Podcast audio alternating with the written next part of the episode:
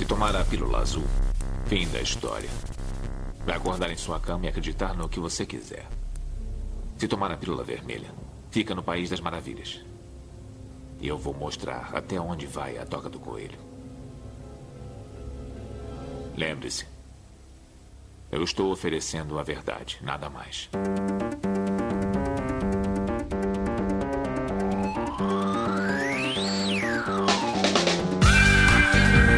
Magicando.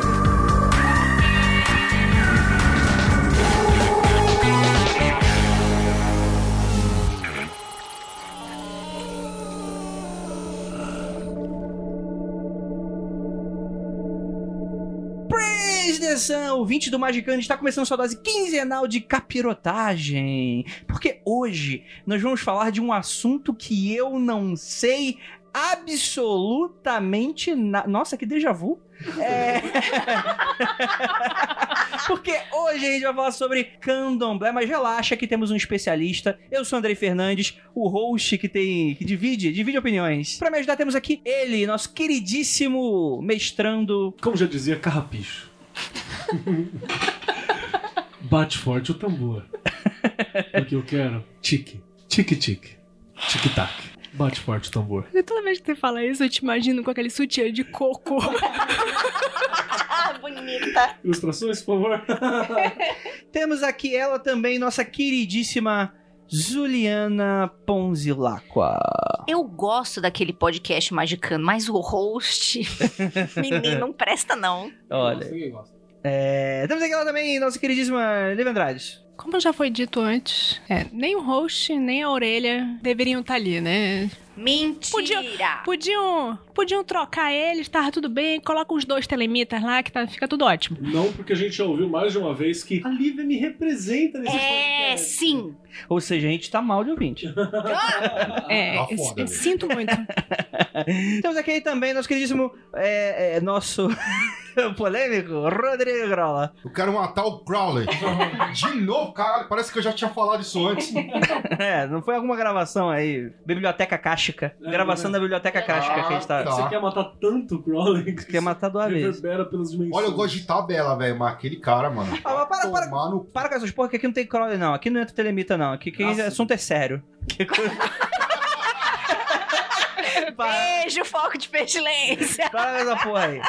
É, e temos aqui também o nosso convidado que vai, vai nos abrilhantar com todo o seu conhecimento do candomblé. Estou olhando agora para seus olhos maravilhosos. William, por favor, se apresente. O meu nome é William, eu sou ini- iniciado no candomblé Congo Angola. Meu nome de iniciado é Kesa Janzambi. Eu sou iniciado pelo Tata Katuvangessi. Eu não diria que sou um especialista em candomblé, eu diria que sou um estudioso que gosta muito do assunto. Sou apaixonado pelas religiões de matriz africana. Já tá melhor que nós. Alguém que é apaixonado Opa. pelo assunto e estuda já tá muito bom. Né? Opa, mas tá melhor que eu quanto pensando. Corta metade dessa mesa. Então é isso, gente. Vamos falar bastante sobre candomblé, essa religião de matriz africana que há muito, muito me interessa, só que pff, eu não conheço nada, né? Eu estou ansiosíssima porque o que mais tem no mundo é de serviço com candomblé, né? O que Opa! mais tem. Então eu tenho. Estou ansiosíssima, tenho várias perguntas, porque as pessoas são muito. E a real é, eu ia usar outra palavra, mas eu vou usar essa. Preconceituosas com candomblé. Então, fala, fala muita coisa. É muito achismo. As pessoas acham muito. Acha que faz não sei o quê, acha que. vai- E eu estou muito ansiosa por este podcast por isso. Exatamente. Sabe quando você vai poder escutar esse podcast, Juliana Pozilacqua? Quando? Depois dos recadinhos que a gente já volta. Oba! Olha aí.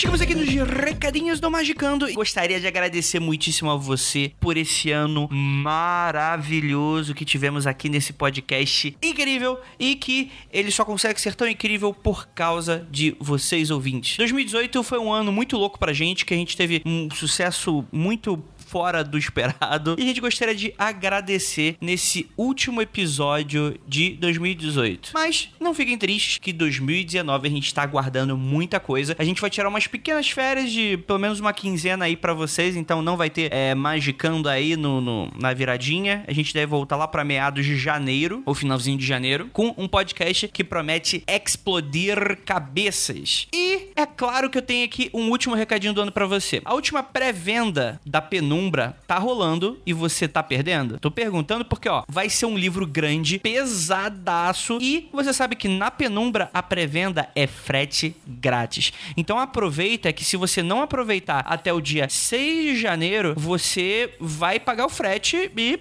é o frete de um livro pesado, né? Então o frete pode vir até um pouquinho salgado. Qual é esse livro, afinal de contas? A gente anunciou no episódio passado que ele é O Olho no Triângulo, que é nada mais nada menos do que a biografia de Alistair Crowley. Agora, biografia é biografia. Tem biografias boas, biografias ruins, biografias de pessoas que nunca é, conheceram a pessoa, né? Claro que isso também não é impedimento, se a pessoa fizer uma boa pesquisa até vai. Mas aqui a gente tá falando, olha, essa biografia, ela foi feita pelo Israel Regardi. Você não conhece o Regardi? Ele conheceu a besta pessoalmente. E é mago por si só, né? Presenciou muito dos momentos em que ele relata no livro, né? Então ele é uma biografia completíssima pra você, gostando ou não do Aleister Crowley, amando ou não o Aleister Crowley, cara, ele é uma pessoa interessantíssima pra você saber mais e até embasar melhor a, a sua crítica ou o seu elogio, né? Referente a essa pessoa que, acredito que eu posso falar aqui com uma até certa segurança, mudou o ocultismo contemporâneo da maneira como a gente vê hoje, pelo menos ocidentalmente falando, né? Ele influenciou muita gente, liberou muitas informações que não estava aberto a público e coisas nesse sentido, né? Sem falar que só a vida do cara é uma loucura completa, né?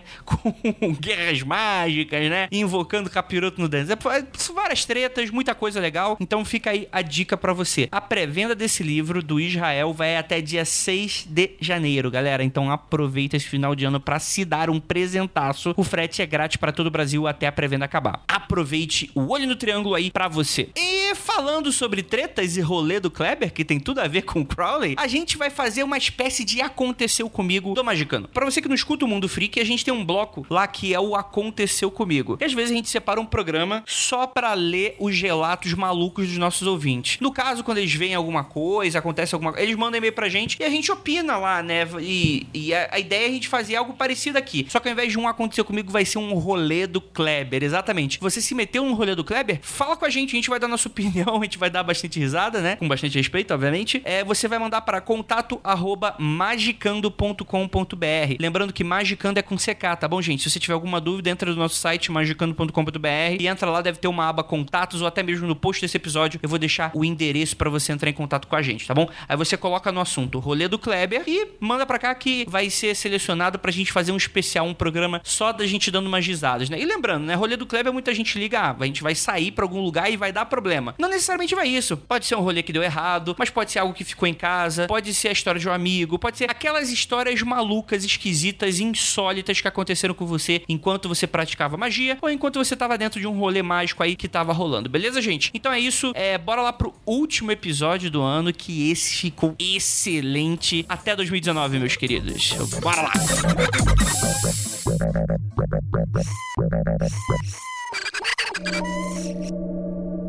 Candomblé. Galera, não. William, por favor, que eu só vou conversar com você hoje nessa mesa aqui, que eu não quero olhar nem pra Lívia, Ah, deixa eu nem pro rasgar, Kelly. rasgar, rasgar uma seda rápida aqui. Não, Rapidinho. tá. O resto da mesa apoia? Apoia, Apoia, apoia. Ok, Ah, vai lá, vai lá.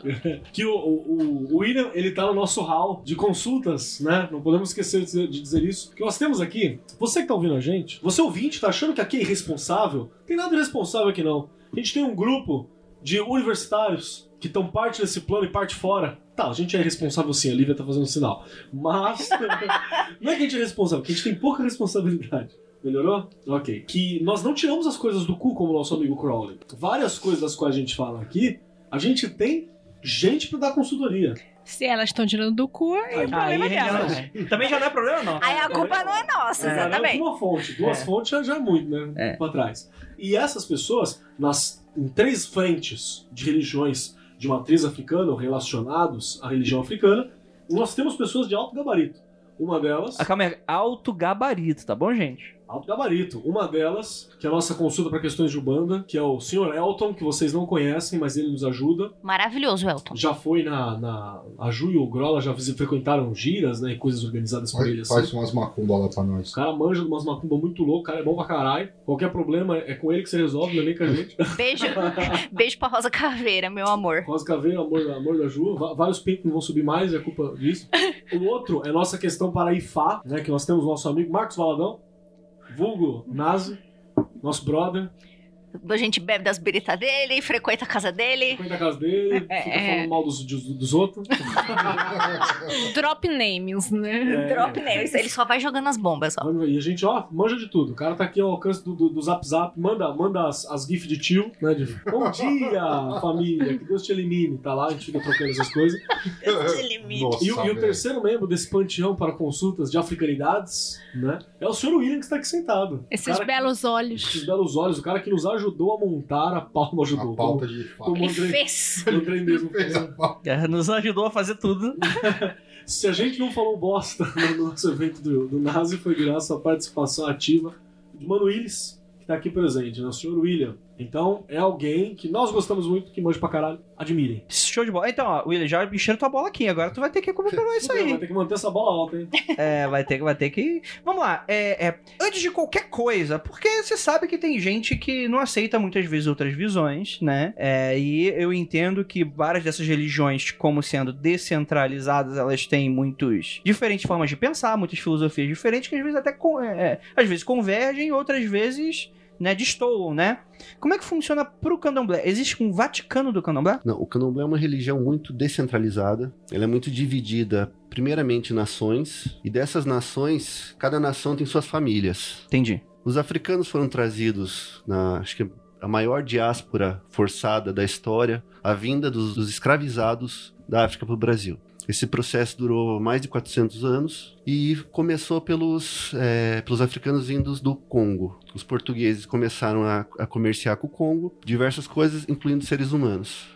Esses foram os que chegaram aqui primeiro. Pela distância geográfica e pela distância temporal, eles foram também os que mais esqueceram as tradições do, da África. Por ter chegado aqui tá há mais tempo. Tá há muito mais tempo no Brasil. Eles acabaram absorvendo muito do cristianismo.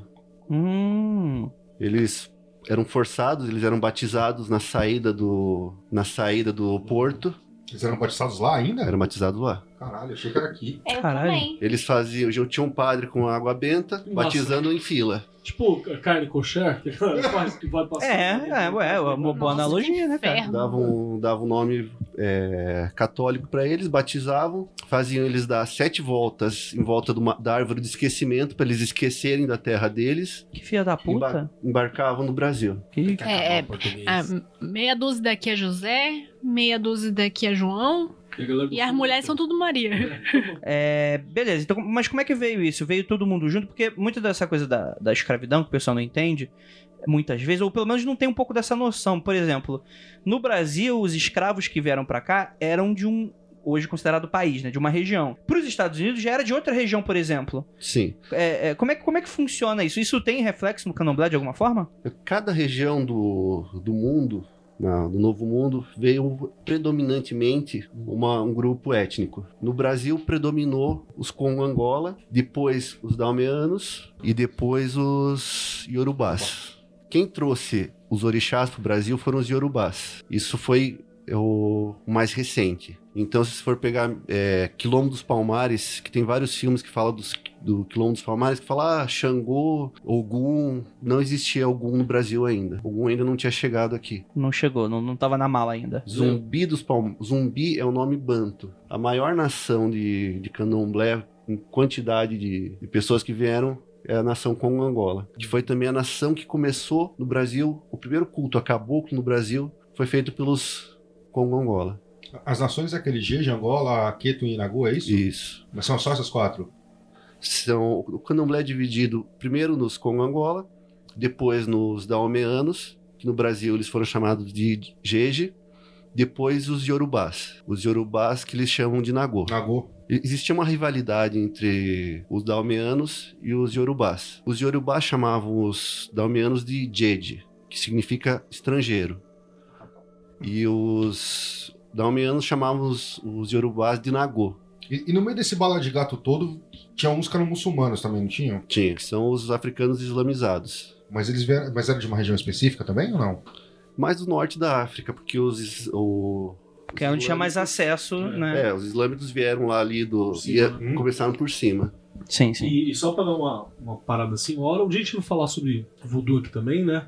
Que no Brasil, acho que só no Maranhão, que foi uma galera do Benin pra lá, que é uma galera que levou um pouco do voodoo. No Maranhão, acho que tem uma coisa forte. Sim. Mas, para- se eu não me engano, o voodoo ele foi, ele foi mais pra Estados Unidos, Haiti, é, Haiti, Haiti, Cuba. Haiti, Cuba, Cuba pegou também, né? uma galera lá, né? E E- depois do Haiti foi pros mas Estados Cuba Unidos. Ah. teve- é, Cuba teve muito Yorubá também, não teve? Cuba teve muito Yorubá e teve muito Banto também. É, teve muito o pessoal do Congo lá, só que como veio depois e veio mais.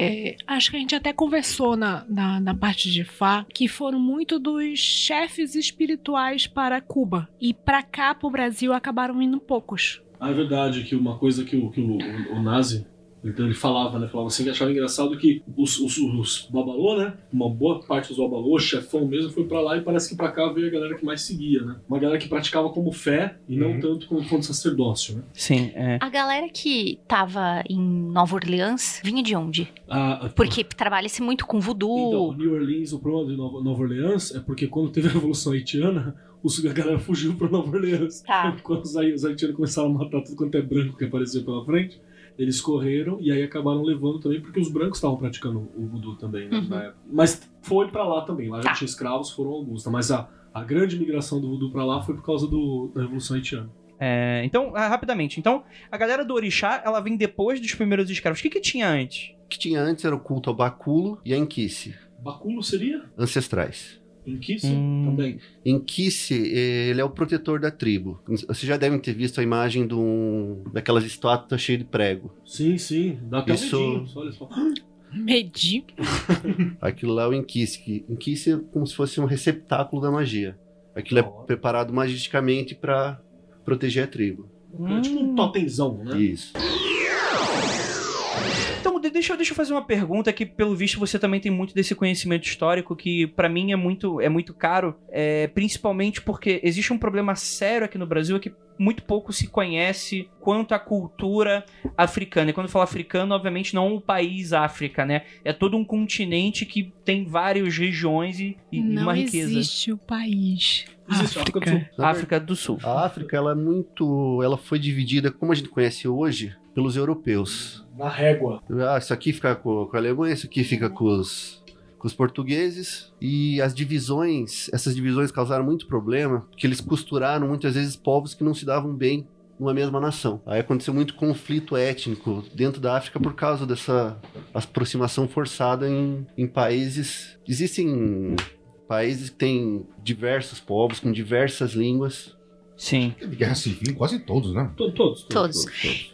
Observação da linguista. Hum. Existe num lugar da África onde os, onde os alemães chegaram que existe um dialeto que, se você traduzir o nome dele ao pé da letra, se chama alemão de cozinha. Que era assim: as donas queriam se comunicar com quem fazia comida, com quem cuidava da casa, e elas ensinaram algumas coisas para essas moças que trabalhavam trabalhavam para elas. E hoje, é, por exemplo, se você conhece o de Antwoord, eles são exatamente dessa região, então quando eles falam a, o- a língua deles, é uma mistura muito louca de alemão com a língua local. E aí você consegue pegar coisas do alemão, palavras, estruturas do alemão, justamente porque. Mas era coisa muito simples, Sim, era sim. coisa muito direta, mas isso impactou muito. Uhum. Até E aí- porque não, não era uma coisa tipo assim, ah, eu não vou aprender pra conversar com a patroa.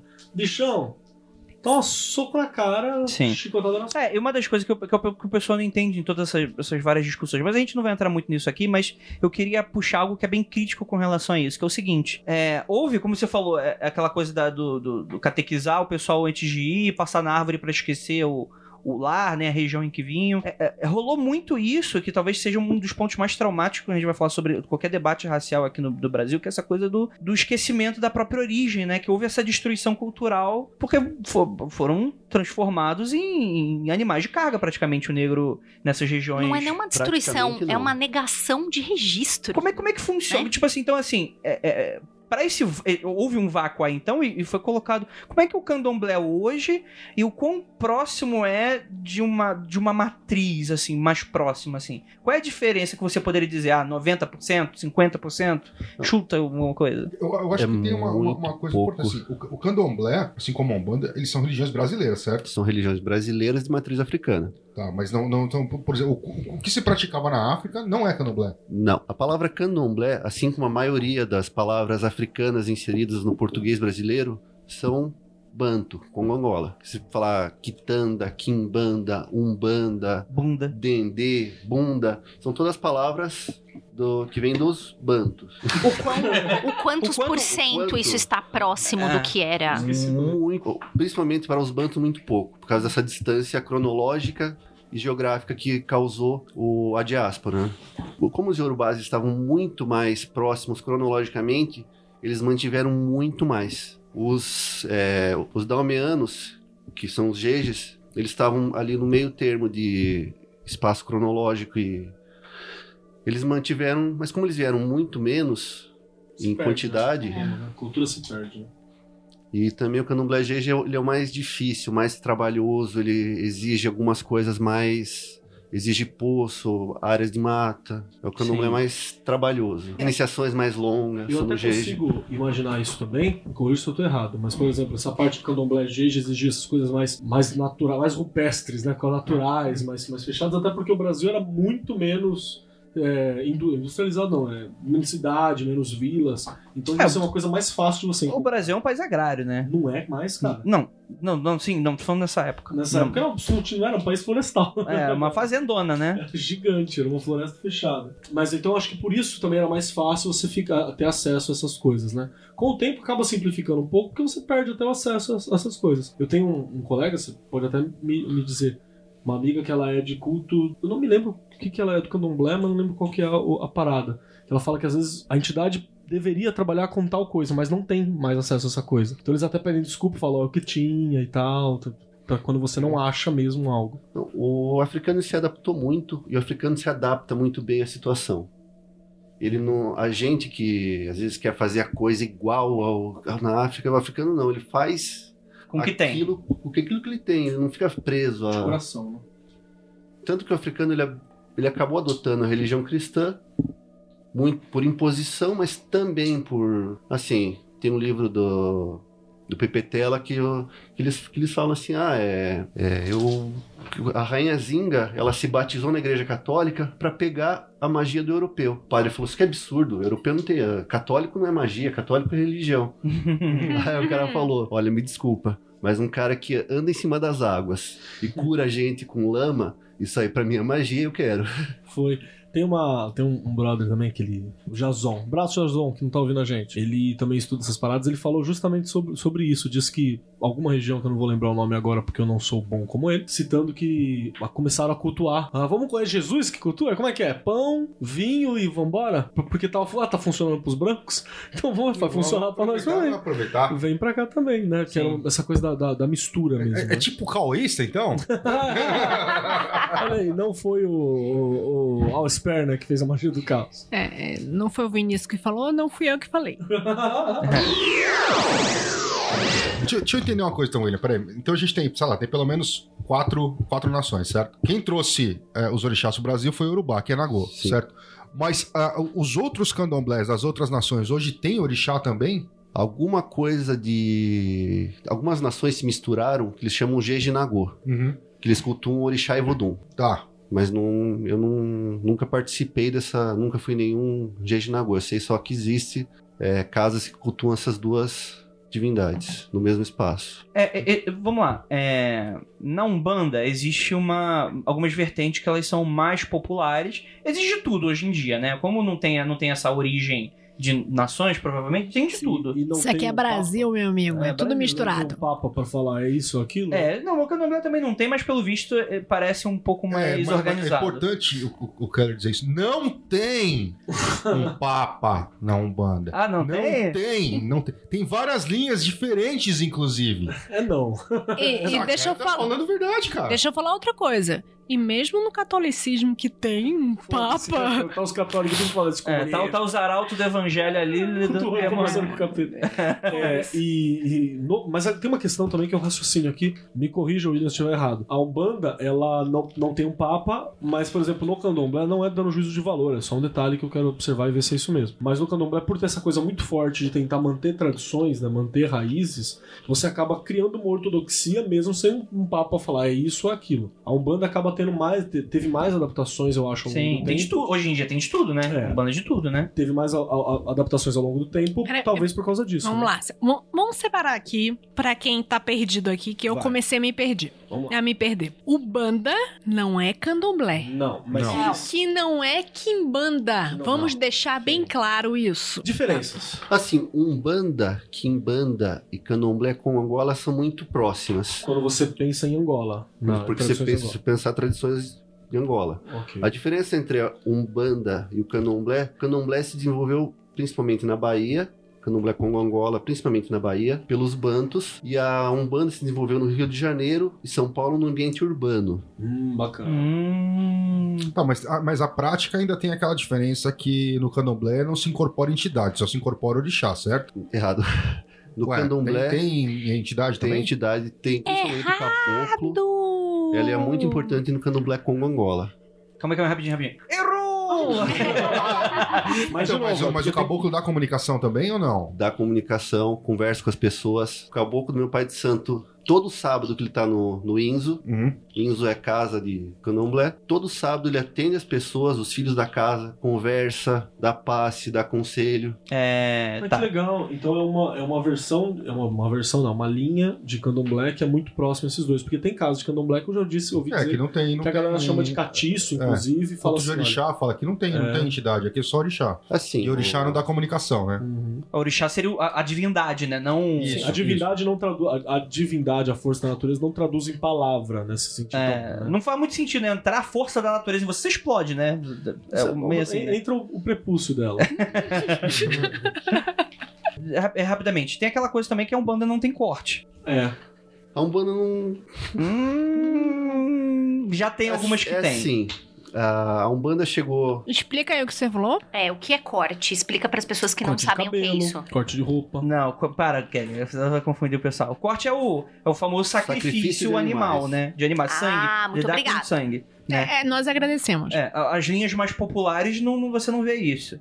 Pelo menos. Assim, a Umbanda começou. Tem gente que considera que o Zélio é o marco zero da Umbanda para toda a Umbanda. O que existia antes dele não era Umbanda. Não é todo mundo que segue essa- esse pensamento. Hum.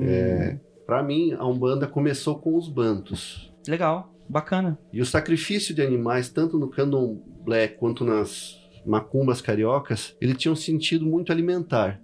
Você, você tinha comunidade, você quando você não, ia, você não tinha açougue, principalmente os, os africanos, os africanos, os descendentes, incluindo brancos que Tinha nem dinheiro nem marginalizados, eles criavam a galinha deles, sacrificavam pro, davam a parte do, dos ancestrais, que é o sangue, comiam a carne. Sim. Não tem. O, o sacrifício de animais não, não tem essa coisa terrível que- de largar Sim, bicho sim. morto no, Sim. encruzilhada. Isso é, na concepção africana, isso é Isso, isso é- inadmissível. é uma das coisas mais absurdas que, que são mal entendidas a respeito causa de. maus práticas dos próprios. Ah, então a gente precisa próprios- fazer um episódio só sobre isso, né? Sobre sacrifício? se- é, tipo, não, não. Sobre exatamente sobre isso. Se não é um banda que faz isso, tô vendo em candomblé, quem é que faz? São, são maus. São maus sacerdotes, pessoas que às vezes nem são iniciadas. Que larga na que galinha largam no o caminho. bicho inteiro. Isso aí não, isso aí não existe. Tá, mas isso é muito popular, né? E de certa forma você Então, Infelizmente. Mas a pergunta é: isso é muito popular ou foi feito muito popular para assustar as pessoas e afastar as pessoas da religião? E tem um outro detalhe também que, que eu acho que é, que é legal levantar assim, que às vezes nem é tão popular assim, mas como é uma coisa Choca. impactante, É. choca e acaba sendo citado E- bastante. Isso vezes. tá impregnado. Lá vai a língua de novo. Isso tá impregnado na nossa língua, com expressões como chuta que é macumba, devolve pro mar a oferenda, coisas desse tipo que são carregadas de muito preconceito. Aí eu vou fazer uma pergunta. Devolve uma oferenda, né? Significa que veio voltar pra. Tipo, o que? Essa oferenda veio bater na areia? Tipo, volta lá pra onde você devia ter ido? Então, mas é, é, é tida como um mal hoje, né? Do tipo, ah, eu joguei no mar porque eu não quero. Por que, Não, que tá voltando? Não, verdade, quando você oferece pra Iemanjá, tem que parar. Tá bom, esse é o correto. Sim, eu sim, tô dizendo sim. que o, o- que as pessoas interpretam hoje, ah, volta pro mar, oferenda. É tipo, sai daqui, não quero mais te ver. Exato, entendi, uma entendi. coisa Tem, tem um negativa. sentido negativo que algumas pessoas tratam.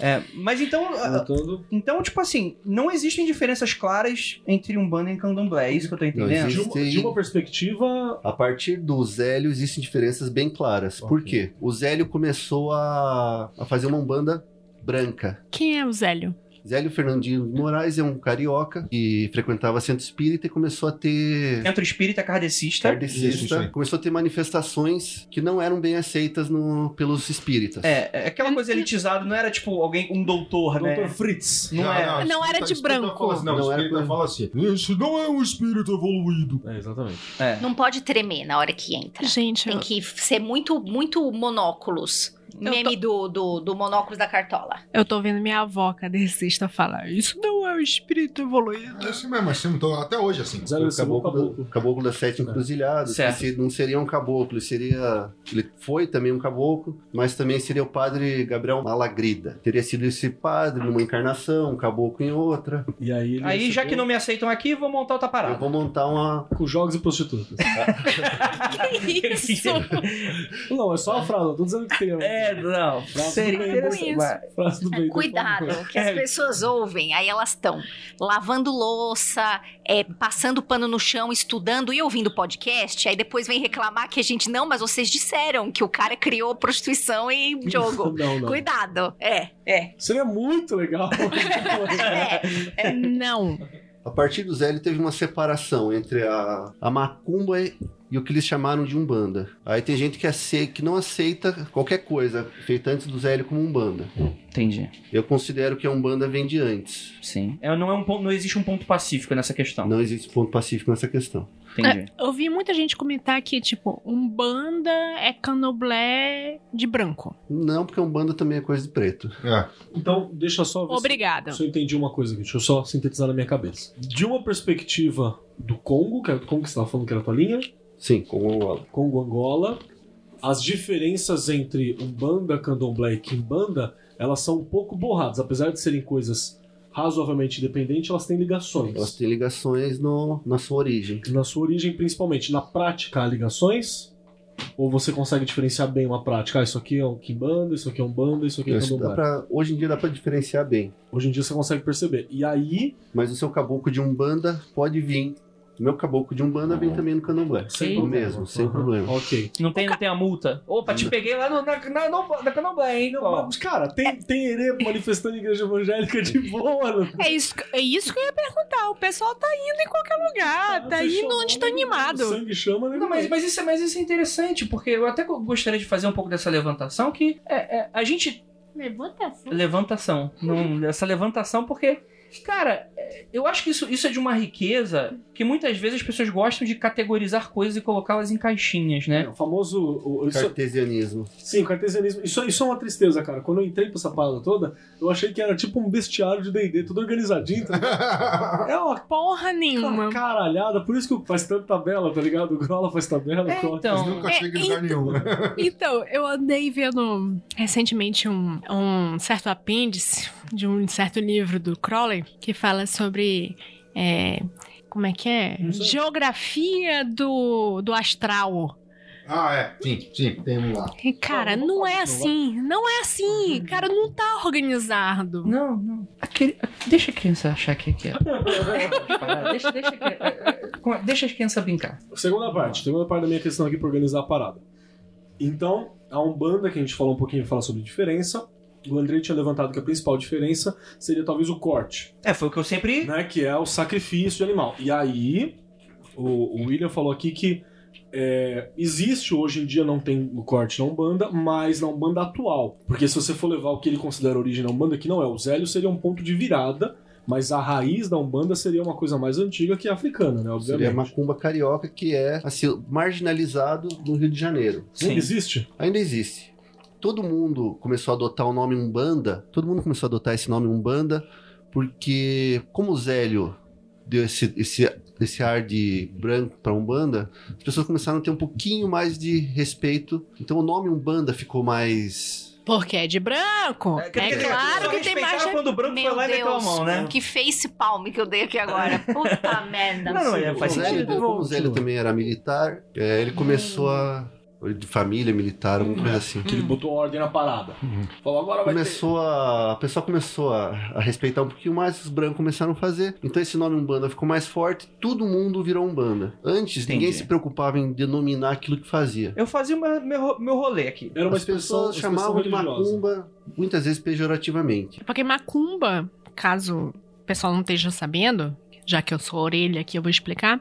Macumba é um instrumento Musical. musical. Recordo. Mais É um, é um reco-reco. Controvérsia sobre Há controvérsias. Há controvérsias? Então me A explica. palavra macumba ela tem diversos significados. Hum.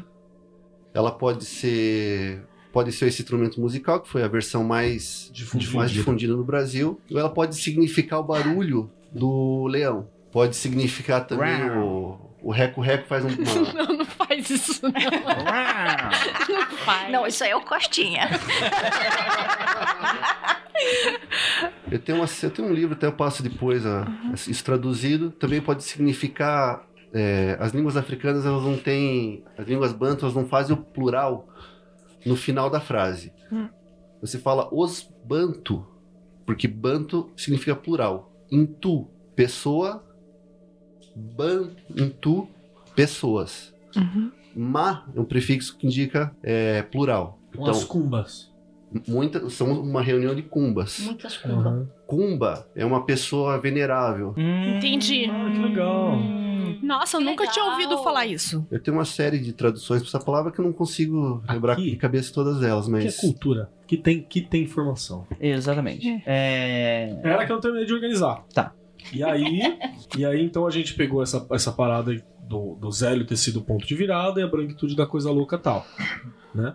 E aí tem outra questão que a gente também tinha falado aqui, que já foi esclarecido, que no apesar de o do candomblé ter aparentemente, não vou dizer prioridade, mas é orixá é o que manifesta mais do que do que o- as outras entidades ou não?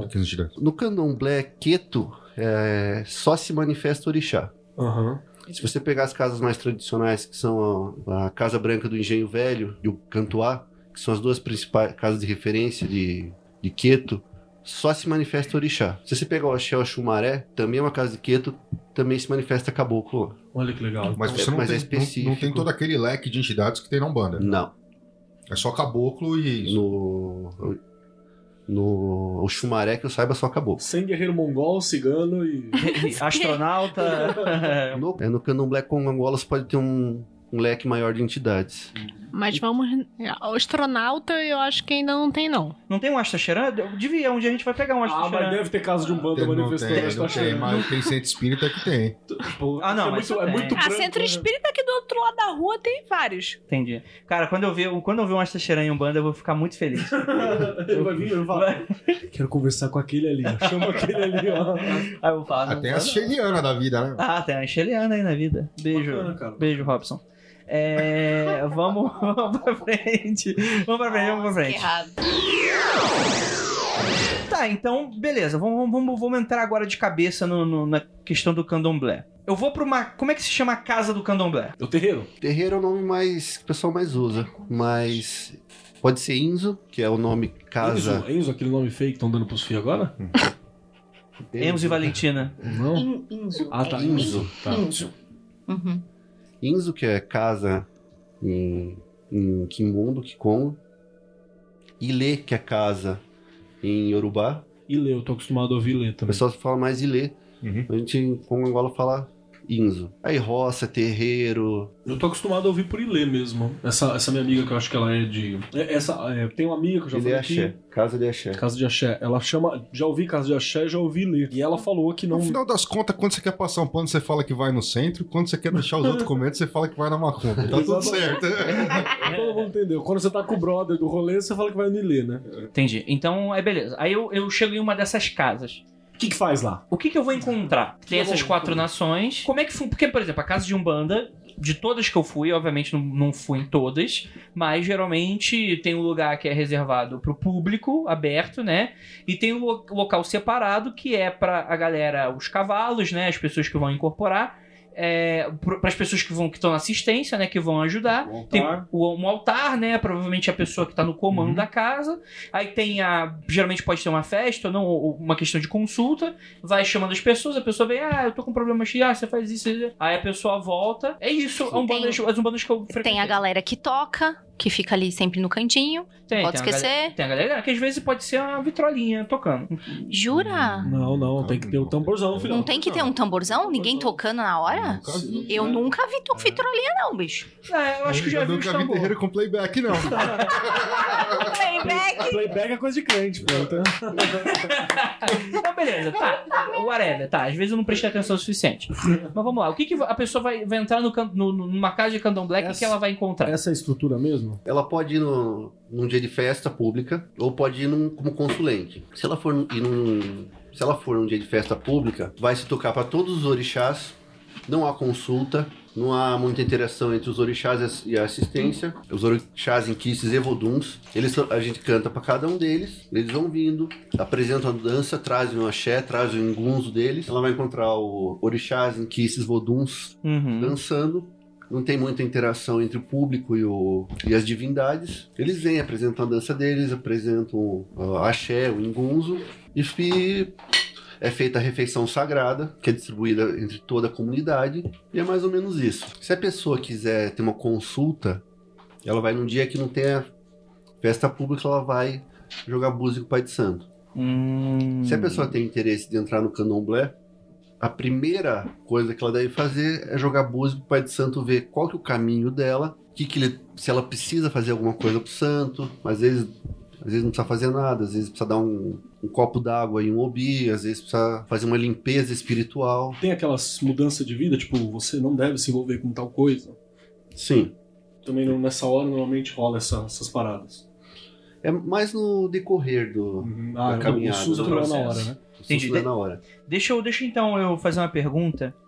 Então, é, é, de todos os centros de Umbanda que eu frequentei, é claro que tinham provavelmente momentos em que não eram públicos, né? Então eu posso estar falando aqui alguma bobagem, mas todos aqueles que eu fui, geralmente era voltado para uma consulta popular. O público vai lá, tá com problema, resolve o problema. Então, quer dizer que no candomblé existe esse momento que é de vocês, que é Sim. de é, vamos aqui cultuar a parada que a gente curte, fazer uma festa só nossa, comer, beber, cantar, né? E É é uma, é uma celebração à ancestralidade e, e à comunidade. O candomblé nada mais é do que a reconstrução de uma aldeia africana no Brasil. muito bom. Ah, o africano ele perdeu a família dele, ele perdeu. Então, o que, que ele podia fazer? Ele reconstruiu o núcleo familiar. Muitas vezes as famílias eram separadas, mandava a mãe para um lugar, pai para outro, pegavam uma mulher e faziam ela ter vários filhos para servir de mão de obra. Aí vendiam o filho para lá. O candomblé foi uma forma de reconstruir a família no Brasil. As pessoas se. é, tanto que a- o- os termos é pai, mãe, irmão, de santo. E assim, mas a maioria dos candomblés são em regiões periféricas. Hum, Que legal, cara. Então tem uma coisa de uma reconstrução mesmo de um, de um, de um Uma grupo, de um grupo, comunidade. de uma Uma comunidade.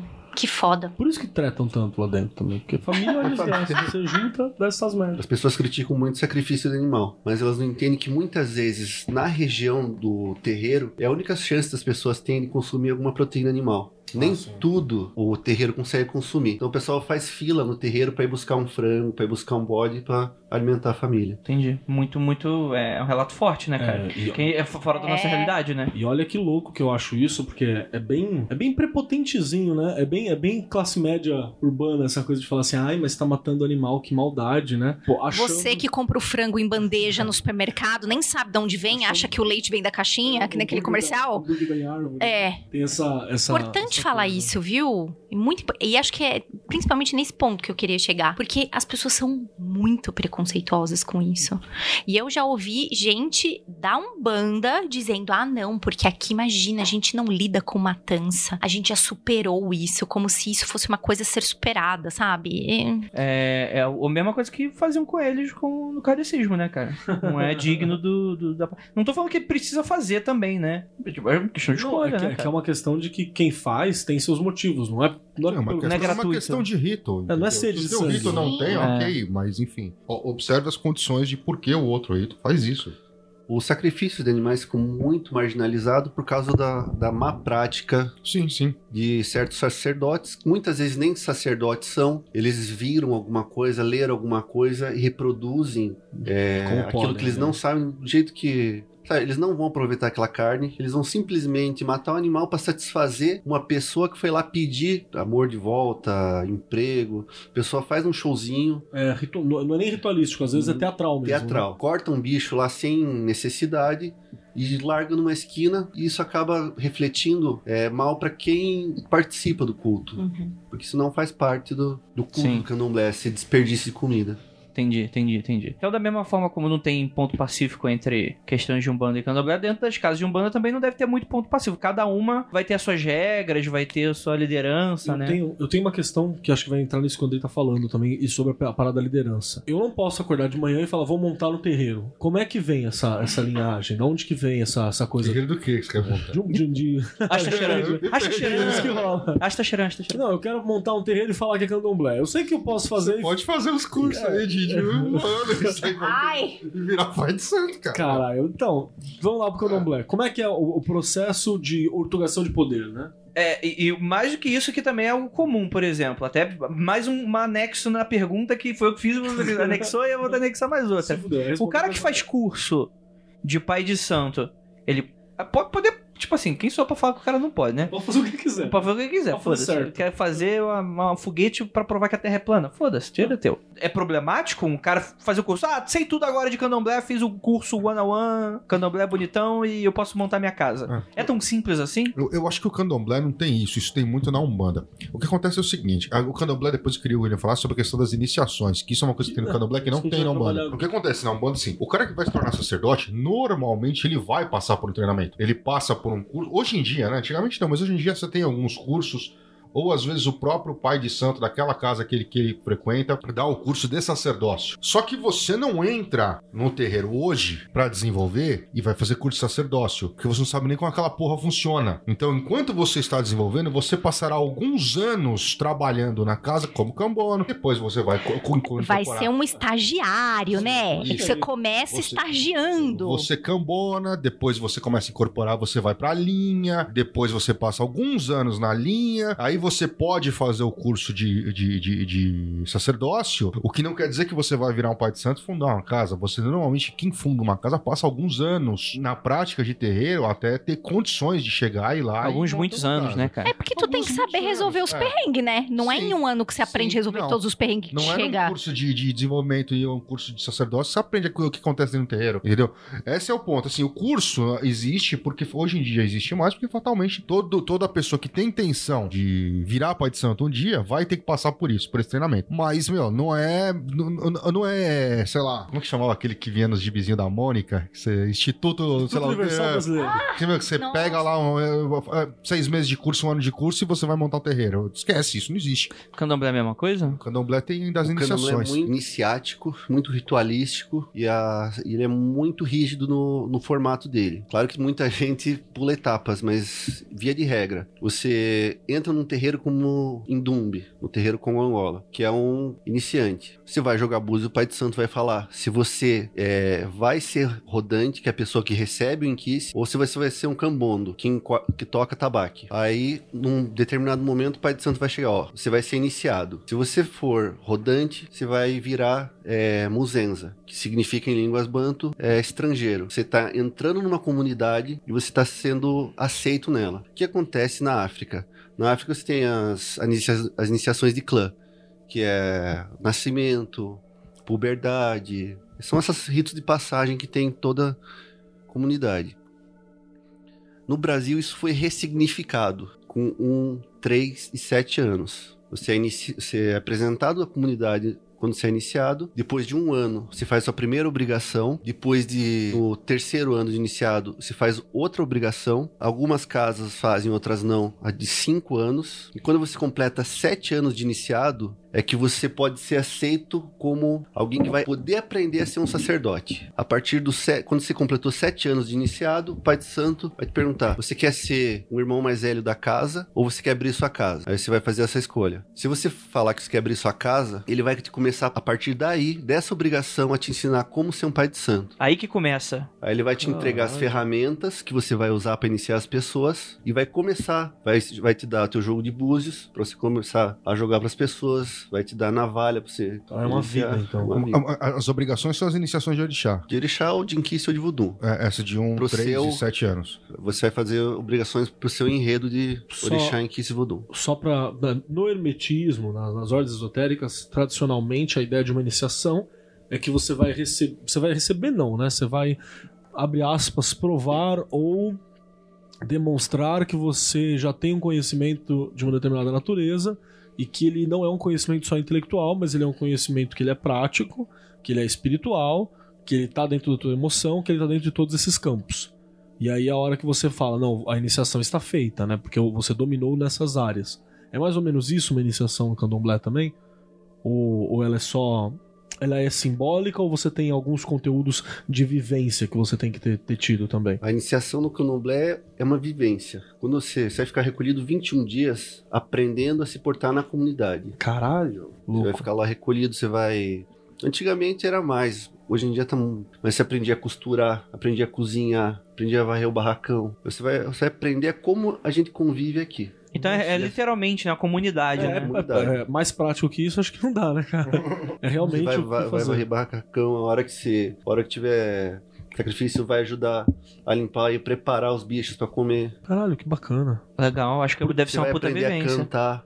Não, não existe. A maioria dos terreiros não tem apostila, não tem nada escrito. É tudo oral. Pra você aprender alguma coisa no candomblé, você tem que sentar no pé do pai de santo e ficar esperando ele te falar. E a maioria dos pais de santo demora até pegar confiança nas, nos Hum, inicianos. Pudera, né? Porque o pessoal, assim. o Deve pessoal ter muita gosta de gente que de fogo de palha, né? Pular de, o pessoal gosta de pular de casa em casa. Então o pai de santo normalmente demora até começar a confiar numa pessoa. Entendi. Acho que faz sentido, né? Pra própria segurança da casa, né? É. Você não vai colocar qualquer um dentro da tua comunidade, e né? principalmente dar iniciações o papel de destaque, né? Sim. Tem que ser alguém que tem comprometimento com aquilo que tá acontecendo ali. Se eu não sabe? chamo qualquer um pro podcast, bicho, eu não, não Não, imagina imagina um negócio desse, né, cara? Imagina numa casa assim. Exatamente, exatamente. E, cara, que legal. Então quer dizer que nessas iniciações aí vai ter esse tipo de coisa que, por exemplo, eu só escutei relato, né? Mas, por exemplo, o, o Nazi falou que ele não podia comer o quê? Era o quê? Abobrinha? Era o quê? É abobrinha, não é? Zuifá. Abobrinha. Não, mas é só um exemplo. Um Mas é exemplo. a Kizila, né? Mas a Kizila tem no, no candomblé também, É, então, tem? que são essas, essas restrições, vamos colocar assim. É Kizila também é uma palavra banto. É Kizila, que vem de Inzila, que é caminho. Kizila é tudo aquilo que vai contra o seu caminho. Travar o caminho. Que né? te vai tira. te tirar do seu Ah, caminho. que legal. Pro Nazi, que é, que é de tradição iorubá, eles, é, se não me engano, é Euó, que eles chamam. Isso, isso, Proibições. Uhum. Euó é proibição e Kizila é aquilo que te bloqueia o caminho.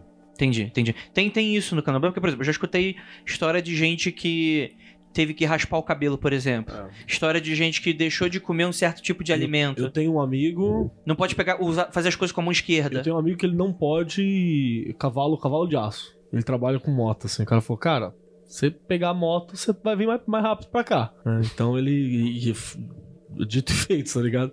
Se ele vai fazer alguma coisa longa com moto, assim, ele sempre rola algum tipo de acidente. Machucou perna, já, já caiu. Uma parada assim que ele não, que ele não pode. Isso existe mesmo. Existe. E muitas vezes é natural. Você é iniciado, você chega em casa, aqui, aquela determinada comida não te desce mais. Nossa, que bacana. E Se se, você você tentar, insistir, você passa mal. Assim, você adorava aquela comida. Você se iniciou, você não sente vontade Entendi. de comer. Que tipo de não- comida, por exemplo? Eu, Qualquer por coisa. exemplo, parei de comer porco. Bebi, bebi- eu gostava de tomar uma cerveja de vez em quando, tomar uma cachaça. Hoje em dia, cachaça eu não chego nem perto. O Isso é álcool. uma coisa sua. O candomblé pede para que quem está no Ah, é Ilê geral, pra todo. é para todos. Pra a proibição alcoólica. Tá. Pra mim foi natural. E a maioria dos iniciados no mesmo enquisse que eu não bebe. É uma coisa Hum, curiosa. Tá. Ah, tá, é uma característica. Mas a casa, a casa te de- proibiu? Te falou, você não pode. Nunca. Ah, você naturalmente. Eu naturalmente perdi É, o o, o Inquice é o, é o orixá o do... orixá, tradição, totem, né? Local ali. E a- aqueles que pertencem a essa comunidade, a esse Inquice, você disse que normalmente o álcool não faz. normalmente não fumo e não bebe. Uhum. Entendi. Aí tem aquela coisa de, por exemplo, a pessoa ficar afastado da sociedade durante um tempo, né? Que você Sim. até chegou a citar, tem isso também, né? Eu posso dar uma dica pra geral também? Tem um livro do Pierre Verger, bem lá, bem, tem uns livros bem bacana, né, sobre isso, que o cara ele vivenciou bem. Eu vou lembrar o nome do livro e eu, eu passo no fim. Assim que você é iniciado, você tem uma série de restrições. Você não pode sentar em escada, você não pode estar em- na rua é, depois da meia-noite, você não pode entrar em hospital, você não pode entrar no cemitério. Que na iniciação você renasceu, você está você tá muito sensível. É durante um curto período de tempo ou depois você Um já ano. pode voltar? Um ano, né? Um ano. Ah, então é tranquilo. E aí Só- seria só não morrer. esses locais eles são pontos de força também, né? São locais de energias complexas, São né? é, lugares de ponto de força. Também muitas vezes é uma forma de assim deixar a pessoa longe de confusão. Você não pode entrar em bar. Pô, porra, resolve muito problema. O problema você Então talvez eu possa falar também que existe uma questão. Aquela, aquela diferenciação que você falou que é do ortodoxo e o ortodoxo lá. É, o doxa e a ortodoxa. Doxa é o natural, entre aspas, ortodoxa é quando vira Então lei. talvez iniciou-se até como um conse- aconselhamento do tipo, ó, evita ficar na rua depois de meia-noite, né? Pra depois virar também, às vezes, um Cara, ponto de. É, imagina isso, tipo, no Rio de Janeiro, tá ligado? Na época da boemia. Nossa. Resolvia muito problema mesmo, né? É, então, aí você tá preocupado com aquela pessoa que tá se, inici... tá se iniciando porque faz parte da sua comunidade, um filho, um primo. Fala, cara, evita sair à noite, evita encher a cara, evita é, comer bacon. eu, tenho, eu tenho mais uma questão, assim. Vamos, vamos. A gente tá falando bastante do aspecto histórico organizacional. Fala uma parada mais. Believer, true espiritual, assim. Um dos motivos que eu já vi é porque a galera tem que usar um determinado tipo de roupa por um determinado tempo. sexta-feira, dia de branco, isso em todo o candomblé. Uhum. E tem uma parada também de que quando você faz a. Quando você faz a. a- não sei se é saída de santo também é o nome ou se é alguma coisa Sim. semelhante, né? É. Saída de santo. Saída de é- santo. Cada obrigação tem uma cada obrigação tem uma saída de santo. O Ok. que é uma saída de santo? É quando o santo sai no barracão dançando, Olha que louco. como ele é apresentado na comunidade. E aí, quando você vivencia a tua, a tua particularidade, tem até uma coisa de, de cobrir cabeça, quando rapam a cabeça. Sim, tem umas tem que coisas manter assim. a cabeça coberta porque para proteger, né? né? É, porque o seu chakra tecnicamente está aberto, né? Um- abre aspas para chakra, É. né? Aquilo que tá, tá relacionado. Teu ori pode ser Ori. também, né? Mutuê, no caso do mutue, no, no caso, que é a no cabeça, né? Imagina que, tipo assim, é, para quem tá ouvindo a gente, existem pontos de força no seu corpo, tá ligado? Eu vou traduzir pra chakra aqui, porque é mais ou menos a linha que, É, basicamente é a mesma coisa, cara. é, que eu sigo e que acho que a galera talvez entenda, mas. Pensa que você nasceu de novo. Um recém-nascido tá com o chakra tudo arrebentado, tudo aberto, tudo pronto. Acabou de ver. A muleirinha tá. que A Tá cabecinha tá aberta. mole. É, a, a coroa chega a tá fisicamente aberta, né? Tá o negócio ali. O moleque tá experimentando a vida, ele tá sentindo aquilo, a criança tá sentindo aquilo. Você faz um renascimento dentro de uma determinada energia. Você precisa fazer determinadas escolhas pra isso, né? Então, é, e, e- nós temos vários chakras que são ponto de força. Eu tava até conversando com alguém esses dias aí, tava sentindo drenado, né? A gente sabe que dreno ou é pelo pescoço ou é pelo umbigo. Normalmente são as, as duas áreas. Porque são, são do- dois chakras espirituais que você cobre fisicamente eles e você consegue ter um alívio. Ali eu acho que você tá até com mais aberto, né? Porque você nasceu de novo, né? muito aberto. Inclusive do no candomblé a principal defesa que a gente tem é o contra-egum. Ele é usado nos braços e no umbigo. Ele é feito de palha. Palha é uma coisa que ela apodrece facilmente. Então a- isso ajuda a, a hora que o contra-egum arrebentou porque veio uma coisa bem Ele puxou e quebrou. puxou né? e quebrou. O que, que é um egum? Egum, Na- no candomblé, né? Porque tem variações, né? o egum é uma coisa bem complicada pelo seguinte. Egum em Yorubá significa ancestral. No Brasil se convencionou que Egum é morto. E isso causou muita confusão. O pessoal confunde Egum com morto. Egum, no- na ilha de Itaparei, que ainda tem esse culto, é um culto de ancestral. Quando você fala na Umbanda, o pessoal começou a ch- chamar Egum de morto. Egum Mas- é, qualquer- é um espírito solto no mundo. Ah, então é, é parentada. Parente, chega do É o nada. famoso encosto. Ah, Que né, essa foi a tradução, né? Que, Essa foi a tradução, mas isso, isso causa um pouco de confusão. Porque Egum é divindade como orixá. Uhum. hum, E o pessoal às vezes confunde. Como falar isso? Acho melhor não falar isso porque é meio interno. Tá bom, então Tá bom. segura bem. segredos Mas aí. assim, Egum não é morto. Egum é divindade. E quando a gente você fala do anti-egum, Egum é, o, o, o contra-egum é uma forma de facilitar, porque na verdade é uma proteção que você tá usando, né? seria uma proteção. Eu tenho um amigo, tinha um amigo, Saraiva não deve estar ouvindo a gente. Ele era um amigo meu da época de escola. é, E ele- é, é, Fudeu o outro amigo, o companhia também. É, Esse é Saraiva aí. O Saraiva é foda. É, fudeu. Ai!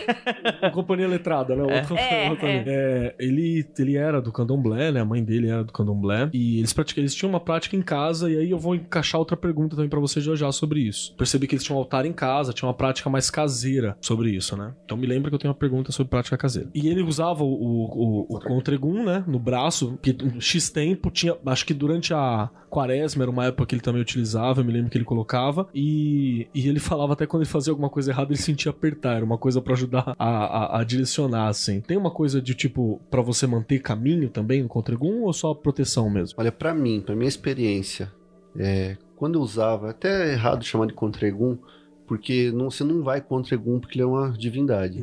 É contra encosto, na É real. contra é uma coisa contra, contra fora, encosto. né? Contra encosto. Percebia que meu dia rendia muito mais, eu me sentia, chegava no final do dia muito menos cansado, muito menos sugado, era, eu chegava em casa muito melhor se eu estivesse usando. E você pode usar sempre? Tipo, ah, acordei, vou usar hoje. Ou não? Não, tem gente que fala assim, ah, quando você vai num bar, no cemitério, nessa, você não usa. Você tá, você, quando você for numa, então, numa justa, você não vai usar armadura. É, não faz muito É, sentido, né? Você, você vai botar isso exatamente quando você for num lugar pesado. Ele serve pra te segurar um Ele serve escudo. pra segurar o- a energia. Tem os emetistas aí que usam o. Cuidado pitagórico. Não sei, cara. Eu, usa- eu usava guia, minha guia arrebentou, agora eu tô usando os colar firmado. É. Eita, arrebentou? É, é, a, a função da guia é essa. Tá andando a função, muito em cemitério? A, a função da guia é arrebentar. Tá certo. Na hora que arrebentar é sinal, sinal que arrebentou aí. ó. E tem, isso, isso é uma coisa muito comum, tá ligado? Os apanhadores de sonhos têm essa função Ah, também, é, na hora é. que ele arrebenta. A hora que ele pegou, pega a carga, pega a carga até a hora que arrebenta. Uma coisa minha no pescoço já arrebentou de ver uma pessoa, da pessoa vir no meu, na minha presença. E eu já tive aquele Que é, um- caso. é uma história Como é, você, você usava... Eu tava usando. Era o e quê? aí eu Era o que que você usava? Um colar. Era Um um colar. colar, que eu tinha preparado pra isso, pra proteção. E aí era uma pessoa com a qual eu trabalhava. As pessoas relatavam que era muito pesado trabalhar do lado dessa pessoa, enfim. E ela tinha várias tretas. Hum, E numa volta de férias, eu falei, chega. E eu me sentia muito cansada do lado da pessoa. Eu falei, não, não quero essa porra mais pra mim. E Aí ela entrou na sala. Eu fui fazer assim, tipo, coçar aqui o pescoço, o negócio Soltou na sua Blá, mão. arrebentou assim, era um monte de continha, arrebentou no chão assim. Rapaz. Aí a pessoa ela- escorregou e caiu. Não, E morreu. Ela, ela só ficou olhando assim, olhou pra mim, olhou pro negócio. Eu falei, "Ixi." É, eu já eu cheguei a mostrar pro Grola, eu tinha uns, uns servidores de defesa, né? Que eles tinham uma filacteria, né? Uma, uma coisinha de madeira e tal, rachada, assim. Ele rachou no, rachou no altar, quieto. Era de madeira. Rachou parado no. Como é, que se, como é que se racha algo de madeira parado? Então, é tudo bem que ele não era, um, tipo, sei lá, uma tora de madeira, né? É, não era ele mogno, não era carvalho. parado. Não, mas ele era pequeno, assim, desse tamanho, O simplesinho. que, que é desse tamanho pro ouvinte que não tá escutando, né, o seu O arrombado? tamanho do, o tamanho do, do, do pinto do Roger. O tamanho do, do- do dedo da segunda falange. o tamanho do dedo, assim, da segunda falange do dedo, tá ligado? Era mais ou menos isso. E ele estourou rachado no meio. Então, o tanto de ataque quanto de defesa. Os dois estavam rachados. Aí trata de erguer, né? Deixa eu só fazer uma pergunta pra você, William, também, que o Fred fez aqui. É, Fred Júnior, nosso ouvinte. A prática do candomblé deve ser necessariamente praticada em um ilê ou existe práticas fora de ilê? Ele é, no caso, só pra relembrar, é a casa, né? Terreiro, a casa. O que, que você acha na tua tradição? Você tá falando por você, obviamente. Olha, por mim, sempre no. Você, claro que quando você é iniciado, você vai fazer alguma coisa em casa. Uhum. Você vai fazer um banho na uma firmeza, casa, tem uma alguma coisa assim? firmeza. Eu tenho alguma- algumas coisas em casa de firmeza, mas o, a prática, o culto, o receber a divindade, o receber as entidades é sempre, sempre no Inzo. Uhum. Pode ter alguma firmezinha em casa, alguma coisa que você gosta. Às vezes seu caboclo fala, bota alguma coisa ali, faz um. Mas a prática do culto do candomblé é no terreiro. Até porque é comunitário, né? Eu acho que faz. Então, é, É, é, é comentário, é algo iniciático, é, in- é grupal. intrinsecamente grupal, né? Precisa de um grupo Você pra precisa de um né? iniciador. Você não faz candomblé sem um Ogan, sem a EQED e sem os rodantes e sem o Pai de Santo. O O que, o que é EQED? A EQED é a ajudante no ajudante do Pai de Santo. Uhum. Ogan é o EQED é mulher, Ogan é homem. Na nossa tradição é Macota e Camondo. o nome que dá pro O nome que dá. Quem não roda, homem é, o, é Cambondo. Quem não roda, mulher é Macota. Quem roda e quem não roda, isso já é pré-determinado e sempre acontece do mesmo jeito? Ou, por exemplo, abre-se os trabalhos e eu, por exemplo, já vim numa casa de umbanda, quem preside apontar e aí é naquela pessoa, você, você, você, você é o cavalo. E rodar é E manifestar, roda- de né? manifestar. A entidade. Como que isso acontece no candomblé? É fixo ou pode ser diferente? Quem nasceu rodante vai ser rodante. Quem nasceu cambono vai ser cambono. Tá. E se descobre isso no decorrer do, do- da convivência com a pessoa. Nos búzios também dá pra ver isso já? Os búzios podem apontar o, Tá. o caminho da pessoa. Opa, calma aí, calma aí, calma aí. Mas então, é, existe uma pré-determinação. Alguém que é pré-determinado a não ser, no caso não é isso que tá escrito pra pessoa, ela pode tentar, querer ser, Ela Pode até tentar, mas não rola. não rola. Não é aquele princípio, por exemplo, do espiritismo de que todo mundo pode manifestar.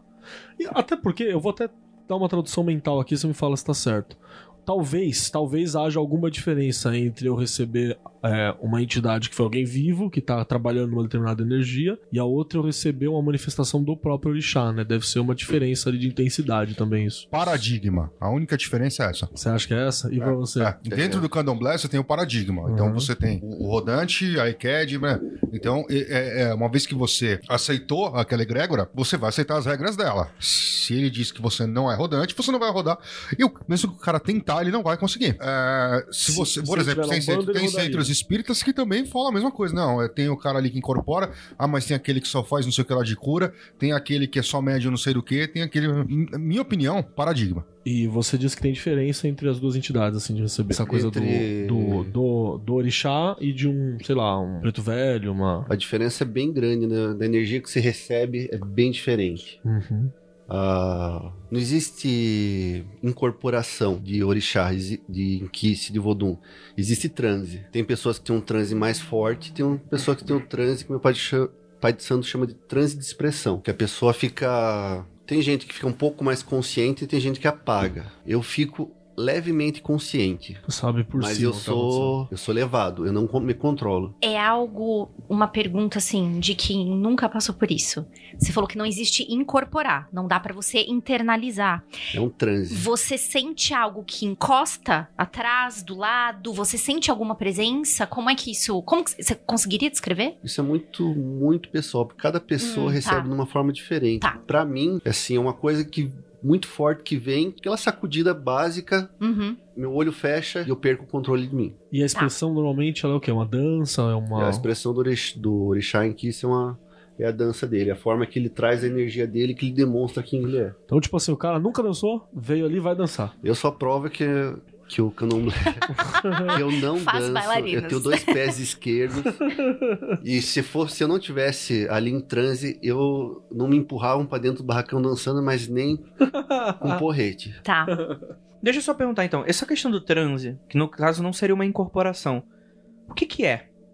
Não é não é um espírito que, que- como o cavalo que usa a pessoa, vamos colocar assim, usa não na maneira pejorativa. O que que seria essa energia? É uma energia. né? Já é- isso aí já seria assunto do para iniciado. Seria complicado Tá. você entrar nisso sem. De- de- deixa eu tentar dar uma traduzida então pra ver se é isso mesmo. Eu imagino, na minha cabecinha, que é como se eu entrasse num rio, tá ligado? Eu tô fora do rio, eu posso até mimetizar como seria se eu entrasse. Na hora que eu entrei no rio, aquela correnteza me faz me mover. E eu simplesmente estou movendo, como se estivesse fluindo por mim. Aquilo. Dá pra ser É uma, uma, boa, coisa assim? uma boa analogia. Tá, que é uma coisa que flui, aquela coisa tá fluindo e tá me movendo. Eu não estou com o rio dentro de mim, mas o rio está me movendo na, naquela, naquela direção. Eu tento dar uma analogia. explicação. Que, que analogia que eu posso fazer aqui. Tento dar uma explicação que é dentro da minha visão. Eu comecei numa, na Umbanda de Caboclo, mas depois eu, eu, eu frequentei um pouco. Eu terminei meu desenvolvimento na US. E a US tem, corpo- tem incorporação Que de que é orixá, a tem trans, a Umbanda Sagrada.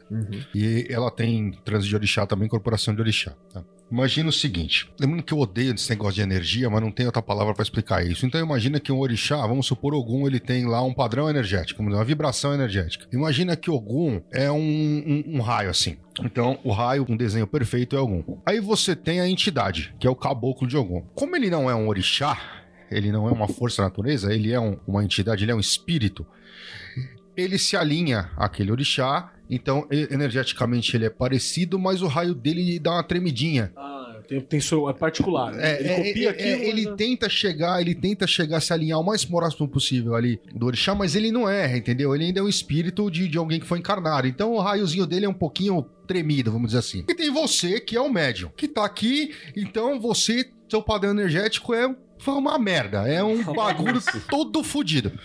Certo? O que que acontece?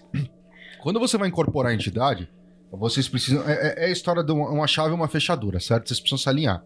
Então você precisa ali entrar, relaxar, entrar num transe de corporação para alinhar o teu padrão energético com aquela entidade que você vai incorporar. Por isso, inclusive, Ali- tem preparação de comida antes. Sim, não, sim, não sair sim. comendo. Sim, mundo. exatamente. Não, mas é aquela história, Keller. Se, a- a- aí que tá. Mais uma vez, paradigma, é cabeça. Você tem que fazer Se você treina, treina, treina, treina, treina, treina, treina, chega uma hora que você consegue é, se alinhar ao padrão energético, você foda-se que você comeu, Uhum, entendeu? Se você tá treinado facilidade. pra aquilo, você vai tendo facilidade. No começo, obviamente, é melhor você seguir a risca. Mas imagina que então, você tá ali, você entra em transe, fez toda a preparação, o caralho a quatro, pô, entrou, e aí o teu padrão energético começa a vibrar bem próximo da entidade. Nessa vibração, você se conecta, a entidade consegue se conectar a- a- através do teu mental e você começa a dar comunicação.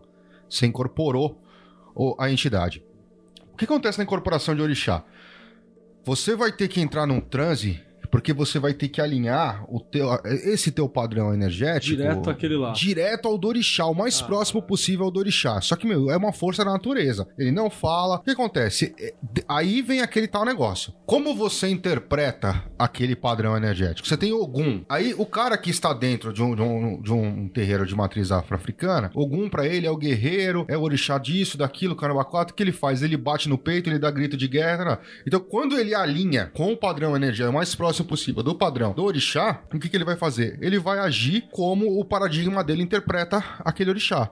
Ele bate no peito, ele gira, ele dança, ele. Entendeu? Ele absorve, um, ele absorve e reflete um tipo de arquétipo. Exatamente. Descer um comando e o corpo dele vai responder como ele entendeu Exatamente. aquele comando. Como ele entende aquele comando. Sim, que não é uma- provavelmente é uma tradução imperfeita, né? Total. Sim. É, Sim. e que passa também pelo filtro do paradigma da pessoa Sim. também. Interessante. É, é é- é muito uma visão hermética Grola, sua. grola Sim, caos. interessante. Sobe a hashtag. É, le- Muito bom. legal, legal. É, é, dá pra ver muito uma questão, às vezes, até do inconsciente. Se você for parar pra pensar, essa coisa do paradigma, por exemplo, é, às vezes funcionaria se você não tivesse intrínseco naquele paradigma. Só que como você se iniciou naquele e naquele tem tudo Sim. aquilo funcionando daquela forma você não pode ser de outra maneira, é, o você, você mesmo se capa é, do, do seu. Mas, mas mesmo assim ainda tem uma parada. Não é eu acordar de manhã e falar assim, vou me alinhar ao paradigma pra incorporar uma, uma força da natureza. Ainda é uma força da natureza, né, cara? Não, ele continua sendo uma força da Você natureza. tem uma- ainda que, tipo assim, que- fazer é, certas é, é, preparações é, pra ter é, aquela é, é, alinhação. Quando a gente fala uma força da natureza, a gente parece que a gente tá falando de, de- de meio ambiente, é uma coisa assim, de meio. E na verdade, é- vamos dizer que ele é uma força natural. É, tá, melhor. É mais fácil de. Imagina que ele é o. Caralho, é foda, né? É muito. É É, difícil. muito. Por isso, às vezes vocês falam Não, assim, eu- mas eu quero mais discussão dessas etéreas. Porra, mano, é foda. É, tipo, é, É. fica muito. Ah, mas eu vejo, eu gosto de- até de força da natureza. Sei lá, tipo, como é que você traduz um raio? Como é que você traduz o vento? Como é que você traduz a correnteza de um rio? Uma pergunta Difícil, William, né? rapidinho. É, você disse que ainda é semiconsciente. Vem alguma informação pra tua cabeça sobre imagem, direção, palavra? Ou é, é, é uma, uma, uma, uma força com consciência que se aproxima da humana? Com percepção ou não? Você, Não. é outra parada. Vem o mensageiro do Inquice é o Herê. Aham. Então, como, como o Inquice não fala, quem interpreta essa, a mensagem dele é o Herê. Ele e as crianças As também. crianças. Que É uma manifestação infantil, não é uma criança. Sim, uma manifestação infantil que essa, essa tem vocalização Tem e vocalização. tem uma mente próxima da humana. Então ele sei, consegue. basicamente, é o demônio. criança é o demônio. Beijo, Jacaúna. É, não, eu, eu gostei disso. Então quer dizer que não é, de fato, por exemplo, uma criança que morreu. Não. É. É uma manifestação infantil talvez o. Eles falam que é manifestação infantil do Inquice, ou da pessoa, da própria pessoa. A pessoa volta pro, pro estado infantil para trazer uma, alguma mensagem. Entendi. Porque só uma criança conseguiria, pela pureza, talvez, né? Por essa- toda essa questão, Tem, tá tem mais uma- próximo a interpretar, É, tem talvez. uma coisa simbólica interessante aí, né? Quando você pensa nisso, né? Que é uma criança, aquela coisa do chakra aberto, aquela coisa da proximidade. É uma coisa simbólica interessante. Tem uma pergunta. O Inquice, quando há o trabalho com ele, quando você incorpora, não, não é Quando incorporar. entra em transe. Quando você entra em transe. Não sei se a minha pergunta vai fazer sentido, talvez não faça. Qual é o objetivo, O objetivo disso? do- É limpar quem está em volta? Não é trazer mais perto? Por que que isso acontece? Não, não é limpar, porque quando você recebe em que você tem que estar com o corpo muito limpo. Tá. Uma energia muito pura. Ah, mas eu digo quem tá em volta, não quem Qual que está é a função ali pra comunidade? pra disso? comunidade. Quando ele, quando ele vem, Quando ele E vem é se pra trazer manifesta. a. Pra trazer a energia dele pra comunidade. tá certo. Cada. Tem uma sequência da roda. Uhum. Vem. Primeiro começa cantando pra Exu pra pedir proteção. Uhum. Depois canta pra algum pra abrir o caminho. Daí você canta pro Oxóssi pra pedir é, fartura. É assim vai. Você vai pedir. Canta pra Oxum pra pedir Vem geral. doçura. Vai chamando um por um. E Eles vão chamando por um por um. E eles vão vindo. E vão trazendo essa energia pro. Não, imagina. Pra- Até que você tenha toda aquela energia em terra.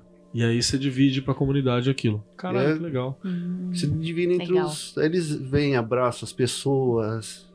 É um negócio muito. Uma. É uma coisa de antepassado mesmo, né? Eles são, querendo ou não, antepassado de todos, de certa forma, assim, uma- né? E você, você abençoa a comunidade com essas características primais, assim. É, é, eu consigo ver isso, talvez possa até ser equivocado, me corrija se eu estiver errado, mas seria essa coisa da comunhão mesmo, né? Sim. Não tem um objetivo específico, você tá fazendo aquilo, tá... religare, né? É o um- da é- religião. é saudar o sagrado, trazer o sagrado em terra. E assim, ao final do. O candomblé é uma coisa muito extensa. Começa às vezes 9, 10, vai acabar quando solta. Mas assim, você. Você não tá cansado. É, outra Uhum. parada. Você tá renovado no, ao final do. E, a- e aí a, a outra questão. Onde é que entram os trabalhos? Ah, eu vou fazer um trampo pra matar fulano de tal. Fazer um trampo pra trazer dinheiro. Fazer um trampo pra não sei o quê. Isso faz parte do candomblé? Na verdade, assim, você tem coisas pra trazer prosperidade pra pessoa. Não Prosperidade existe... não é dinheiro, né? Prosperidade, é- Prosperidade é, várias é- coisas, é né? Você, através do seu trabalho, você conseguir aquilo que você quer. Essas coisas de, de trazer amor pra conseguir dinheiro, normalmente é magia. Uhum. Existe magia no candomblé? Existe, Assim, essa magia prática? existe, existe bastante. Dá pra fazer, por exemplo, sei lá, você mesmo, ou você precisa de autorização do orixá, ou você dá pra saber como funciona mais ou menos as Quando coisas e você, realizar. quando você vai aprendendo no, do do decorrer da sua vivência com o Pai de Santo, ele vai fazer as magias, mas a maioria das magias de candomblé é magia de limpeza, pra deixar o corpo da pessoa limpo, é, prosperidade, coisas boas. Não, eu não tenho essa vivência do candomblé assim, de gente pedindo coisa ruim.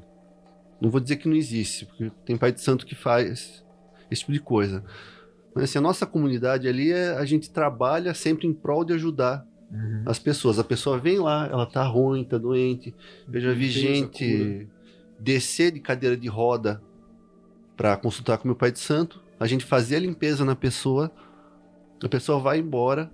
Depois de um mês, ela volta andando para agradecer o que, o que foi feito. Mas não é uma promessa que fazem pra pessoa. Não, não tem, não tem promessa. O pai de santo faz aquilo que ele conhece. Não pega o microfone e começa a gritar, vai andar, vai andar, e despeja a pessoa no Se chão e... bobear, ele nem sabe. Anda, filha da puta! Se bobear, ele nem sabe nem exatamente sabe o resultado, né? Como que vai acontecer a coisa. É, mas- Mas- legal. Eu imaginei o mas Grola Pastor agora. milagrosas. Grola Pastor, fanarts. Amém, caralho! Fanarts. Sai de Gente, pessoas, passar isso por médico. é a pior coisa que eu posso imaginar. Grola pastor. Pas- Pastorola. Pastorola.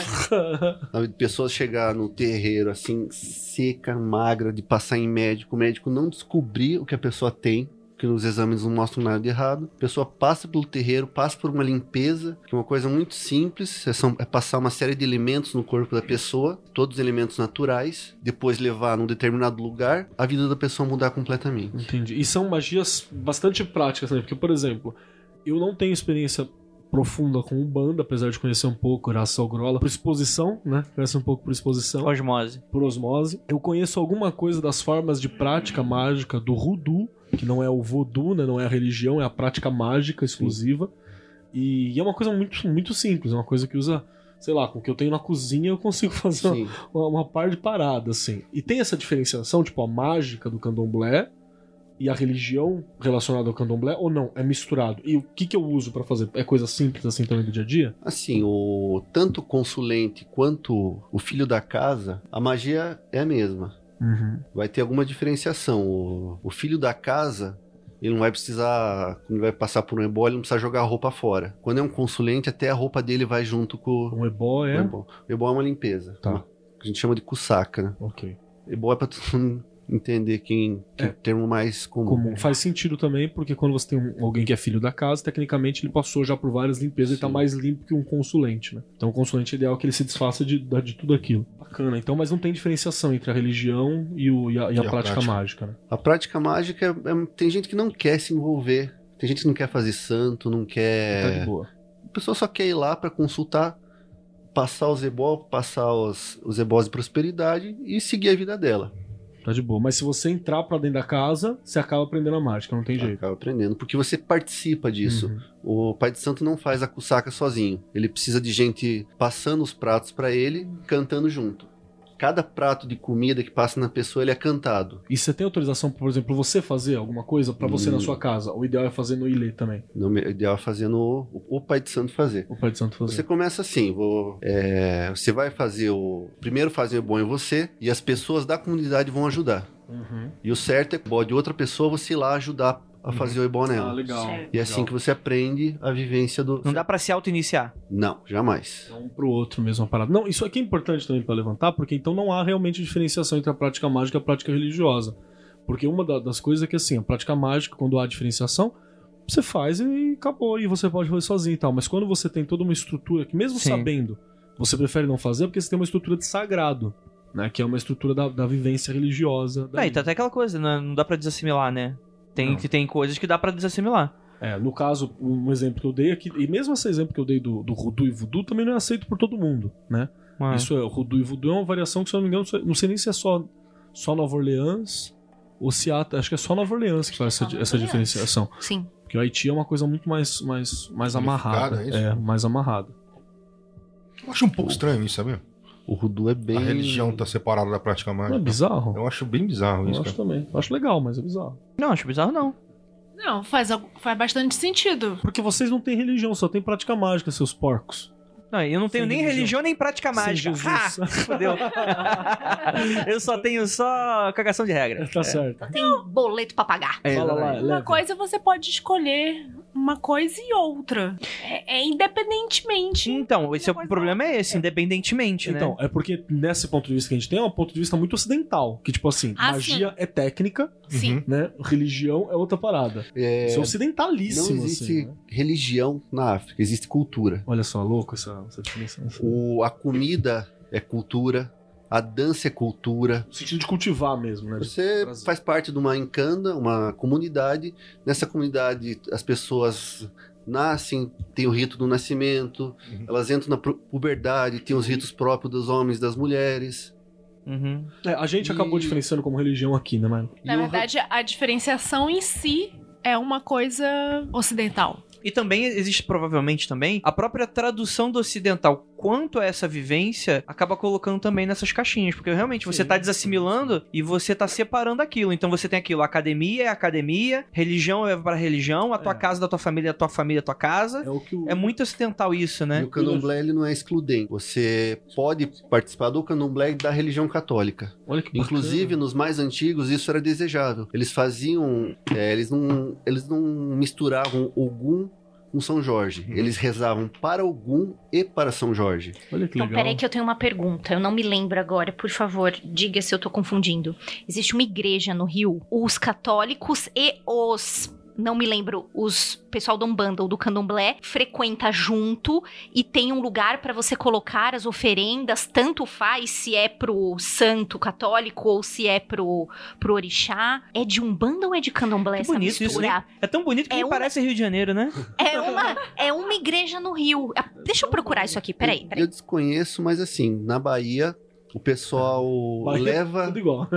O pessoal leva o iniciando apresentar pro padre. Não, mas- Meu pai de santo não faz isso, ele não gosta. Mas na Bahia ainda se, ainda se leva a pessoa, a pessoa toda paramentada com roupa de candomblé até o. No, Até no a Rio igreja. de Janeiro, o pessoal leva a sério o São Jorge, então tem essa... Sim. Eu sei, eu sei que tem Fortíssimo. também. Eu sei que tem também é, várias igrejas católicas onde tiveram uma incidência negra muito forte. Isso acontece, por exemplo, em Suzano, vou dar um exemplo, que faz um culto afro, né? Que é a ideia de fazer Ah, um é? culto católico Uhum. com roupagem afro também, toda roupagem afro, e vai muita gente de candomblé e umbanda pra vivenciar aquele Isso é culto. Brasil. Suzano, especificamente, ela foi um ponto de, de- de dispersão de escravos para São Paulo, né? A região. Tem uma estrada chamada Estrada dos Escravos, tem ainda até hoje um- uma casinha lá que tinha, tinha os grilhão, cara. Era assustadora a casinha assim. Tinha ainda os grilhões até pouco tempo atrás. Tem uma igreja que todo mundo falava, ah, igreja de São Sebastião, São Sebastião. Aí levaram a mina da USP lá, que era do candomblé, ela olhou assim e falou: Então, essa roupa azul e esse turbante dourado de São Sebastião aí tá meio, tá meio suspeito. Então, mas deixa eu fazer a pergunta então. Muito se fala que esse sincretismo ele ocorreu para evitar a perseguição, né? De que, por exemplo, colocar o São Jorge como o. Qual é o equivalente? Ogum. Como Ogum, é, e para quando a pessoa fosse entrar pra perseguir aquela religião, ah, não, a gente tá rezando aqui pra São Jorge, não é pra Ogum. Isso foi, rolou isso por causa disso ou não ou é lenda, é mito? Também rolou dessa forma, mas é principalmente porque o, o africano aqui no Brasil acabou virando católico. Entendi. Ele teve perseguição, teve. Fizeram coisas terríveis com quem cultuava o orixá. Pessoas tinham muitas vezes que esconder, mas algumas vezes também era permitido esse, esse toque de Essa, tambor conver- essa convergência para aí. evitar a re- rebelião. E eu até entendo, porque se candomblé é cultura, não tem problema nenhum ter aquela religião e participar dessa comunidade, né? Eu participo dessa comunidade e eu participo daquela religião. Ah, mais ou menos, né? Pode ter aquela parada dos vikings que a gente tava comentando também, do Odin é, é Deus, o lá o carinha lá que renasce é Jesus, de ter essa coisa de, de cooptar, Então, do cristianismo cooptar e fazer Do- esse... Misturar o mito. é, misturar o mito. Isso aí também é ocidental, querendo entender as paradas e traduzir. Isso né? se chama Assim. feijoada. É, mitologia comparada é isso, né, cara? É. Você, você... Não, não, não, não, não, não, tô falando de, de mitologia comparada aqui, não. Mitologia comparada se faz dentro de uma academia, Exato. mas não é disso que eu tô falando. Eu tô Tá, falando da só vivência prática de do tipo, ó, você não vai mais rezar pra isso, não. Aí vai- vou pegar esse teu mito aqui, eu vou desmembrar, vou encaixar Ah, no tá, meu tá, tá, entendi. e eu Loki vou é o demônio. assimilar. Então Loki é o demônio não é porque a academia entendeu isso, é porque Ex- o padre usou isso de estratégia pra- Exatamente, pra- exatamente. pra não pode ter rolado isso também? É tipo o Hammer Sign.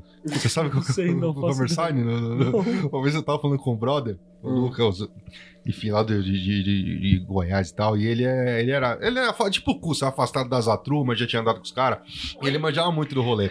Aí ele falava muito da fé dupla. Ah, porque é fé dupla, ah, no culto, isso é porque é fé dupla. Meu caralho, que é fé dupla? Não é quando o cristianismo chegou lá na- no, no- no norte da Europa e se misturou com os vikings. Então você tem uns, blo, uns é blot, né? Que chama blot, blot, uns blot que são fé dupla que eu não faço. Cara, como, qual a diferença? Ele falou, não, por exemplo, olha esse blot de Thor aqui. Aí ele me passou o texto, olha no final o Hammer Sign. Aí eu lendo assim, cara, ele tá fazendo o sinal da cruz com o martelo de Thor na mão. é isso mesmo. É, porra, O cara pega o martelo de Thor. deve, deve ser foda, hein? Caralho, cara. O que, que ele acha quando, Nossa, quando velho, ele. Que louco. O que, que ele acha quando ele. Ele é, ele é cristão? Não, não, ele é. É viking. Ele, ele é viking. Ah, tá, entendi. Então aí tudo bem. Porque tem os cristãos que falam, tipo. Desculpa, mas se você é viking e nunca deu porrada no inglês, você não é viking. Não, não, não, não. A gente já, a gente já teve essa conversa. a gente todo- já teve essa conversa e a gente sabe que viking que é viking vem de Osasco. Então isso já tá definido. Se você é viking da, da Ah. norte da, da, da Europa. tá Não, errado. Cussa, você tá errado. Pode vir pra cá e começar a comer cachorro quente nessa porra. Em Osasco, você fica, você fica aí na, na República Tcheca, É, lado não. dos Países Baixos. Vai nos Países Baixos do Brasil, que é Osasco. É, legal, então, bacana, ok, uma discussão e tal. E é, uma coisa que eu, eu sinto muita pena é, é que talvez é, tenha muito pouco registro histórico relacionado a tudo isso que a gente tá falando, relacionado, por exemplo, a como é que a gente chega até aqui. Porque é muito oral, né? Tudo isso que a gente tá fazendo, ou não. Demorou um pouco até alguém se interessar em escrever as histórias dos negros. A academia começou a, a se aproximar e se aproximou muito dos yorubás. Pegar ali os livros mais antigos de candomblé, eles vão falar que os bantos não tinham uma cultura, porque eles eram, eles eram inferiores, eram esquisitos. Estavam há muito tempo no Brasil, já tinham esquecido completamente a sua vivência africana e estavam só copiando o que os outros africanos que vieram mais recentemente, os yorubás, faziam. Mas se você pegar o, é, por exemplo, o candomblé Angola ainda tem resquícios, que não, tem coisas que vieram da África. Eles não esqueceram Hum. completamente. Que nem o, a tal da Calunga. Calunga é um negócio muito interessante. Tem ótimos artigos de papelaria. A Ju tá aí chorando. Calunga, Ama calunga. Calunga é, um- é, na visão do africano é o mar. Esse negócio de Calunga pequena é, É o- brasileiro. Uhum. Ah, é, é- é local? Não, eu pensei, eu pensei que tinha. Calunga Calunga- pequena. que é um calunga? Calunga pequena é cemitério, Calunga grande é o mar. A Calunga, ela representa tanto o mar quanto Deus. E isso ouvido um bacongo. Porra, é uma o, ótima descrição de algo infinito, né, cara? O mar pra, pra galera. Uhum. né? Uhum. o mar, ele. Tudo que for puro, ele recebe pra ele. E o que não for puro, ele devolve. Por isso que eles associam o, Caraca, que foda. E assim, se você vê Brasil, África, a roda deles, o sol se põe. Pra gente, o sol nasce no mar, pra ele Uhum. se põe. Por isso que o mar tá relacionado com a morte. Porque Olha o sol só. se põe no mar. E o que, que acontece? Você nasce, você vai fazendo a roda até o auge da sua vida. E depois começa o declínio, que é da vida humana. Ah, então essa, por isso tem essa relação com o cemitério. É, por causa que é o, o pra onde se volta, né? Aí você vai morrer e você vai pro mundo dos ancestrais, onde, onde é tudo branco. O sol, quando ele se põe, ele nasce branco no mundo dos ancestrais e você também. Quando você morre, você vai pro mundo dos ancestrais. Quando você desce, você recebe uma nova vida. Você vai é, perder tudo aquilo que você recebe, que você passou de ruim. Você vai perder naquele mundo dos ancestrais para você receber o frescor da vida novamente e renascer como Ah, então um tem membro o da sociedade reencarnação. Existe na reencarnação, mas você está sempre reencarnando na mesma família. É uma coisa mais, uma coisa bem risco. Caraca, mas que inferno! É, mano, barato, Andrei, barato você é tirou- louco, velho. aprender. Barato é louco, velho. Você tirou as palavras da minha boca. Não, mas isso é interessante, é porque muito como é um culto aos ancestrais, então quer dizer que é muito importante essa sua linha de ancestralidade, né? Até porque você tá cultuando o teu passado, né? Teu- Entendi. Você Caralho, vai como- renascer como quando a criança nasce, você, ah, é, o avô voltou. Ah. Só que o avô, ele ao mesmo tempo ele existe no vi- vivo, no mundo do vivo quanto no mundo dos mortos. Você continua cultuando aquele avô que renasceu como seu filho. Ah, tipo, renasce uma essência e fica. E, e morreu uma memória. acho A que é pessoa, ela fica, ela continua no né? mundo dos ancestrais, mas ela volta. Às vezes ela pode voltar até mais de uma vez. Opa, com- como? Ela Que pode Em vida mais de uma vez? A pe- Ou não? pessoa que morreu, ela pode renascer em. Tem dois integrantes diferentes Dois da família integrantes que da estão família. vivos no momento. Meu Deus! Bugou. É um Gente, inferno. gente- Eu, eu- eu tenho um- uma experiência meio. Talvez, que Lívia, dizem que é assim, a, a né? família Andrade seja Ah. esse experimento. Talvez fosse seja uma pessoa só que tá renascendo em todos os Andrades. Faz muito sentido, infelizmente. Então tá bom.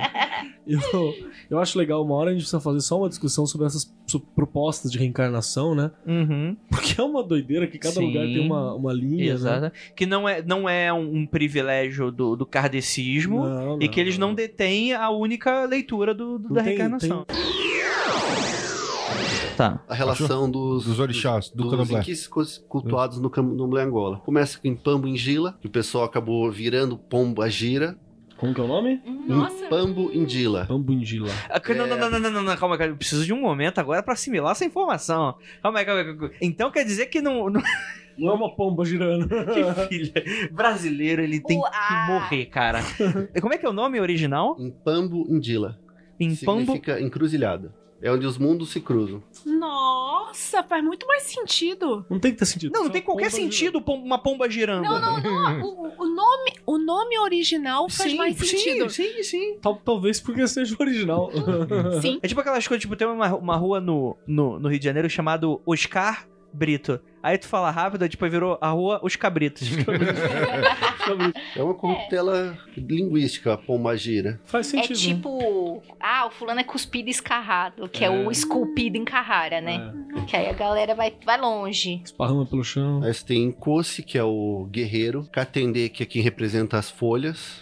O encosto poderia virar encosto. Não, não. Não, não. não, não, não, não, não tô virando. Eu Você tô... tá desrespeitando a entidade, Lívia. eu, eu virei Olha, ela tá ali na porta ali, ó. de onde Kenneth. Grant, né? Agora. de onde gente grita. É. Encosto em língua, em língua que em mundo significa leão. É, depois tem Mutalambô, que é o caçador. Depois Zazi, que é o raio. Nossa. ele é muito associado a Xangô. São bem arquetípicos mesmo, né? São coisas bem. Cavungo, que é o aquele que traz a saúde, que leva os carregos embora. Ongolo, que ele é, representa o arco-íris. Ongolo é, é arco-íris em, em língua banto. Matamba, que representa o- a mulher guerreira, o fogo. Kitembo é uma divindade que só tem no candomblé Angola. Algumas pessoas é, confundiram com tempo e fizeram uma bagunça. Kitembo é a bandeira branca que o caçador olha para voltar para casa.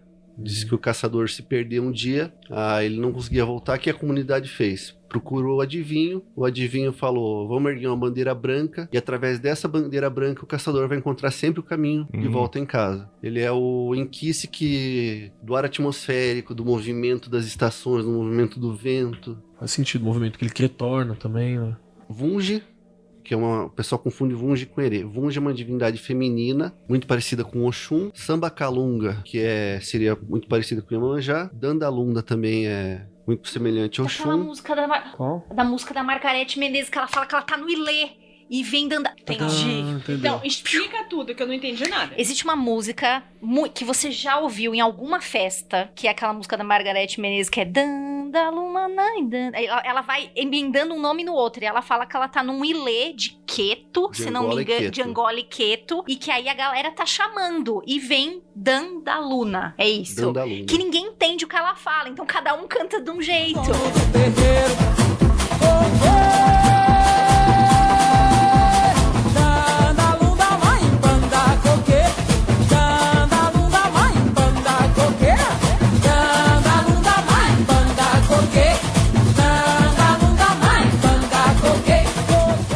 tipo a A sererê. piada, a piada é tipo a sererê, entendeu? E aí, ah, agora eu entendi. Tipo. Tipo. System of a Down. É isso. E a galera não entende o que, ela vai chamando e cada um canta um jeito. É. Tá legal. Essa, essa cantiga é uma cantiga de candomblé. Ela é típica. É cantada dentro do cantada Ilê. Dentro do Que legal. Mas como a Menezes? Oi? A Margarete Menezes? Você invoca, ela vem, canta. Por que não, né? E, e no final, que seria comparado com Oxalá Vem Lemba, que é o Enquisse que eu fui iniciado, que é o Enquisse que veste branco, protetor da família, protetor do... Ele basicamente, assim, é, ele traz prosperidade também. Ele acabou sendo sincretizado com o Nosso Senhor do Bom Fim. Entendi. E esses são, tipo, aqueles lá que a gente falou que são os, os guardiões da tribo, né? Da- da- da- das tribos. Então, esse guardião da tribo é um negócio África. Tá. Aqui eles viraram quase. Aqui eles viraram quase como orixás. Como... Ok, entendi, entendi. Aqui eles são entidades como, quase como divindades mesmo, né? São divindades. São E- divindades Isso mesmo. do candomblé que é do Angola, certo? Angola, Congo. Angola, Congo. No Nagô já se cultua orixá mesmo. Cultura orixá. Num modelo muito semelhante ao. O candomblé, nessa configuração que a gente tem recente com a festa pública, Uhum. ele é uma invenção brasileira que tem é, muito, muito, muito recente. Antigamente, cada casa é, fazia uma coisa de um jeito. Muitas vezes você se iniciava numa casa, você ia para outras pessoas, não queriam nem saber o que se tinha, o que se não tinha. Você falava, aqui a gente vai fazer assim, vai te iniciar Pronto, de né? novo. Com, esse, com a modernização, as pessoas começaram a, a passar muito de casa em casa, confessa- passa um pouco na Angola, um pouco no Jeje, um pouco no Queto. É, começou a misturar um pouco. Às vezes a pessoa faz um pouquinho de prática de cada um. Se traz, né? Você tem uma, uma, uma mistura ali, não tem jeito, né? Na minha visão, é... Inquice é Inquice, Orixá é Orixá, Vodum é Vodum. Se você for iniciado para Inquice, você não vai conseguir transformar aquilo em Orixá. Hum, legal. Tá, entendi. Eu, assim, eu sinto uma diferença muito grande. Se eu tô numa casa de Queto, a ener... eles falam que Oxalá é equivalente a Lemba. Mas você acha que é, é diferente? A energia é completamente diferente. É... Tanto que eu nunca na minha vida virei numa casa de Queto. Uhum. Mas quando eu comecei a frequentar Angola, foi muito automático, foi muito rápido. A terceira vez que eu botei o, o pé, eu tava na assistência, começou a cantar, eu apaguei. A minha esposa entrou em desespero, que ela não sabia o que estava acontecendo. Tadinha. Oh, meu Deus, isso não aconteceu.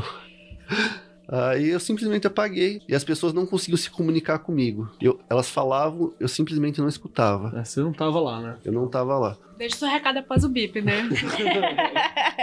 E existem palavras específicas no candomblé pra se desvirar uma pessoa. Como eu não era iniciado, eu não conseguia ouvir essas palavras. Teve que esperar Eu passar. tive que né? esperar ser iniciado pra conseguir ouvir isso.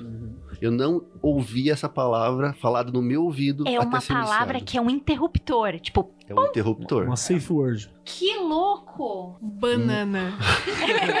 Pode ser. Pode ser. Eu acho que vai Acho ser tipo aquela cheia de consoante africana, mas tudo bem. Provavelmente. Não precisa falar pra gente a palavra. tá? Nem posso. E a sua esposa, ela frequenta também? Ela só vai pra assistência? Como é que é? Como é que foi isso na sua família? A gente começou na Umbanda, começamos numa casa um, começamos na casa de Umbanda juntos, acabamos saindo dessa casa. Procuramos, procuramos, procuramos. Não foi difícil de achar porque a gente estava acostumado com uma com uma Umbanda muito mais africana. A gente visitou diversas casas. Aí eu acabei por afinidade procurando Angola. As cantigas que meu pai de santo cantava eram todas Angola, então eu fui pra essa linha porque, assim, quando eu escuto música do candomblé Angola, me, me acelera o coração, me dá uma. Uhum. Dá um, dá um negócio. Era pra dá um ser, né? Era, Era pra pra- ser. Era pra ser. E aí a família embarcou contigo nisso. E eu fui pro Angola, ela não, não se adaptou no candomblé, ela não gostou muito e continuou na Umbanda. E depois ela acabou se iniciando em Ifá. Ah, A gente isso. tá. Assim, eu tô na Angola, ela tá no, no Queto.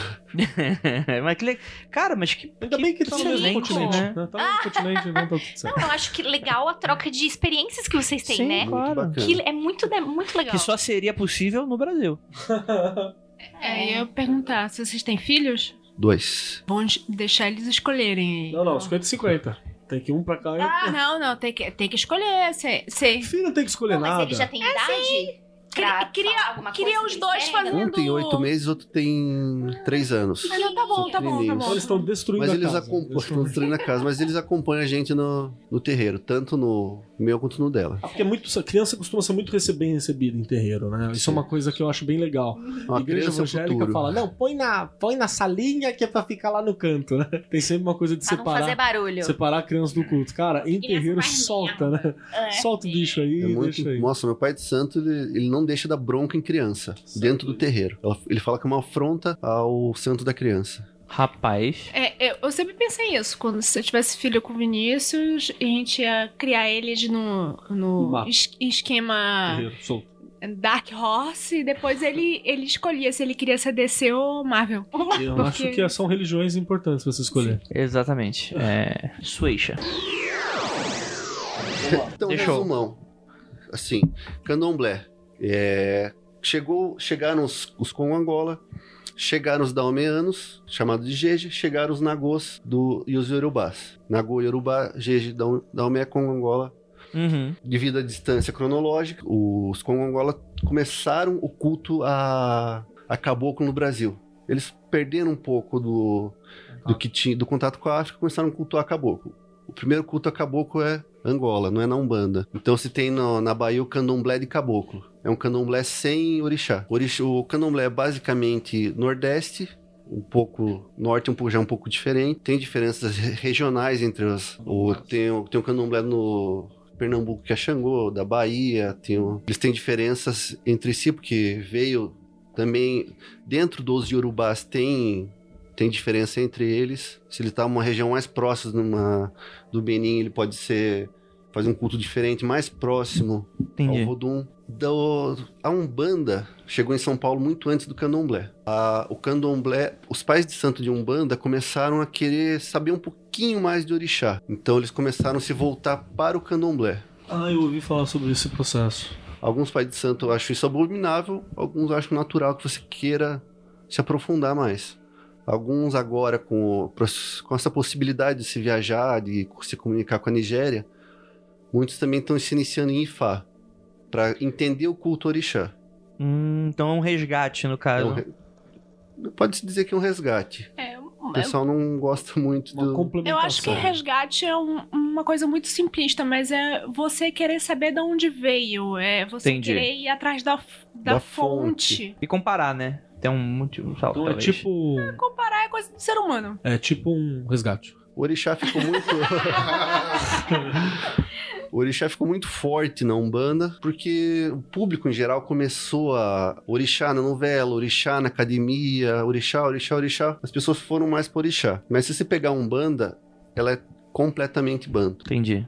A Umbanda é uma palavra banto que significa cura. O Kimbanda é um sacerdote banto que significa Kimbanda significa curandeiro. O azeite de dendê é uma coisa banto. A pemba que se usa na Umbanda é banto. O orixá foi foi incluído ali por causa do Do conviver com, Do convivência os, com da- os candomblé depois, né? Em algum momento a gente vai ter que conversar sobre Kimbanda também, né? Que, É. que é separado. É, Se a gente que é- que é misturar polêmico. tudo. Não é isso. E esse episódio mesmo não é candomblé, é uma introdução ao é- candomblé. é, não, e o problema Tipo, é você definir, você definir o que é Kimbanda também. Não, eu tô falando- Que É. pariu. não Conheço. de a Kimbanda. Estou falando do o Kimbanda, que é o sacerdote angolano. Ele pode ser chamado Kimbanda pelos umbun, o, pro umbundo, ele é Otimbanda. As línguas é, umbundo, Kimbundo e Kikongo, elas são diferentes, mas elas têm muita semelhança em diversas palavras. Beleza. Antes da gente encerrar, então, polêmicas aqui. Pra aquela galera que, que tá, tá chorando sangue aí, que a gente. Pelo cu? Pelo. Pelo que quiser. Você que tá chorando sangue pelo cu? Gente, É. Nossa. Vai no proctologista. Tá tão bonito, um- Kelly. Você me manda um negócio desse. Tá não bom. faça Kelly. isso. Tem um remedinho pra isso. Uma mão, né? É uma mão enfiada. Que é o seguinte, que essa galera que é um pouco mais intransigente. Porque provavelmente vai ter alguém que vai te escutar e vai falar, poxa, eu pratico, ou meu primo, ou a minha tia, ou não sei o quê, e não é assim. É, Algum detalhe que você falou é diferente. Pode acontecer porque é muito, muito vasto, é muito. As vertentes variam. Eu também não tô isento de falar alguma besteira aqui, porque eu sou. Às vezes a gente entende alguma coisa errado. Não tô isento de errar e não tô. Assim, recebo muito bem qualquer crítica, qualquer complementação daquilo que eu falei. Bacana, muito legal. Falou É, aqui, é Deixa eu Tá, só tá certo. Não, tu quer dizer é que o que ele primeiro- falou aqui é lei. Primeiro que eu Total, quero falar aqui, total. um, um beijo pra você, William. Obrigado. Você falou é o quê, Grola? É lei, não É é? regra, é Pode lei. escrever o é, livro tá, da- o livro escrever da essa lei. porra aí. É, é, vamos definir o Papa. Primeiro o Papa é o William. É, total. Vamos lá. Gostaria de agradecer muitíssimo a todos vocês que ficaram até aqui escutando a gente. Gostaria muito de agradecer ao- aos membros da bancada. Gostaria ainda mais de agradecer a minha eterna paciência com a Lívia nesse episódio. E gostaria de agradecer a você que está escutando até esse momento. E também, é claro, ao nosso convidado, a William. Por favor, uma salva palmas. Eu agradeço a oportunidade. Peço desculpa ao meu pai de santo se eu falei alguma besteira, se eu falei demais. Não, queremos mais episódios com você, hein? Eu já estou falando. Se o pai de santo achar muito ruim, a gente chama ele também. Já chama ele. Chamo ele um dia pra me corrigir, pra me explicar, aprofundar muito mais que eu, porque ele tem uma vivência de candomblé de. Sim. Ele nasceu é, com defeito físico, ele não andava, é, a família dele era católica, levaram ele pro terreiro a contragosto da família, uma tia dele. Ele foi. é, passou um, um período de tempo muito longo sendo tratado. A primeira vez que ele andou na vida foi possuído pela divindade. Ele se recuperou, ele tinha muita ferida no corpo, ele se recuperou, ficou com a saúde perfeita. Porque, sabe, no interior da Bahia, numa fazenda em cacau, eles não tinham acesso nenhum a médico. Não tinha nem energia. A, a medicina que eles tinham acesso era a medicina do terreiro. E, e digo mais, vão voltar a não ter. Não gosto. Ai, que triste. Mas tudo bem, continua. Mas É. o candomblé tá sempre lá pra ajudar as pessoas. Entendi. Como é, como é que a gente Olha, fala? O os te... ouvintes estão falando também. Volte sempre, foi muito legal. Que legal, feliz. Foi a primeira vez, eu tava nervoso pra caralho. Não, não se preocupa. cavacinho! Por favor, William, seja sempre bem-vindo pra você voltar. Sempre que você tiver querer, tiver inter... Opa! Lívia, passa no RH rapidão, só pra testar o negócio. É... Passa na enfermaria primeiro. é, Não, Tomar glicose, né? você vai ser demitida primeiro, morre depois. É, Então é isso, gostaria muito de agradecer, porque eu tô agradecendo muitas pessoas. E aquilo, ósculo no bode e praise the sun pra todos vocês. Praise,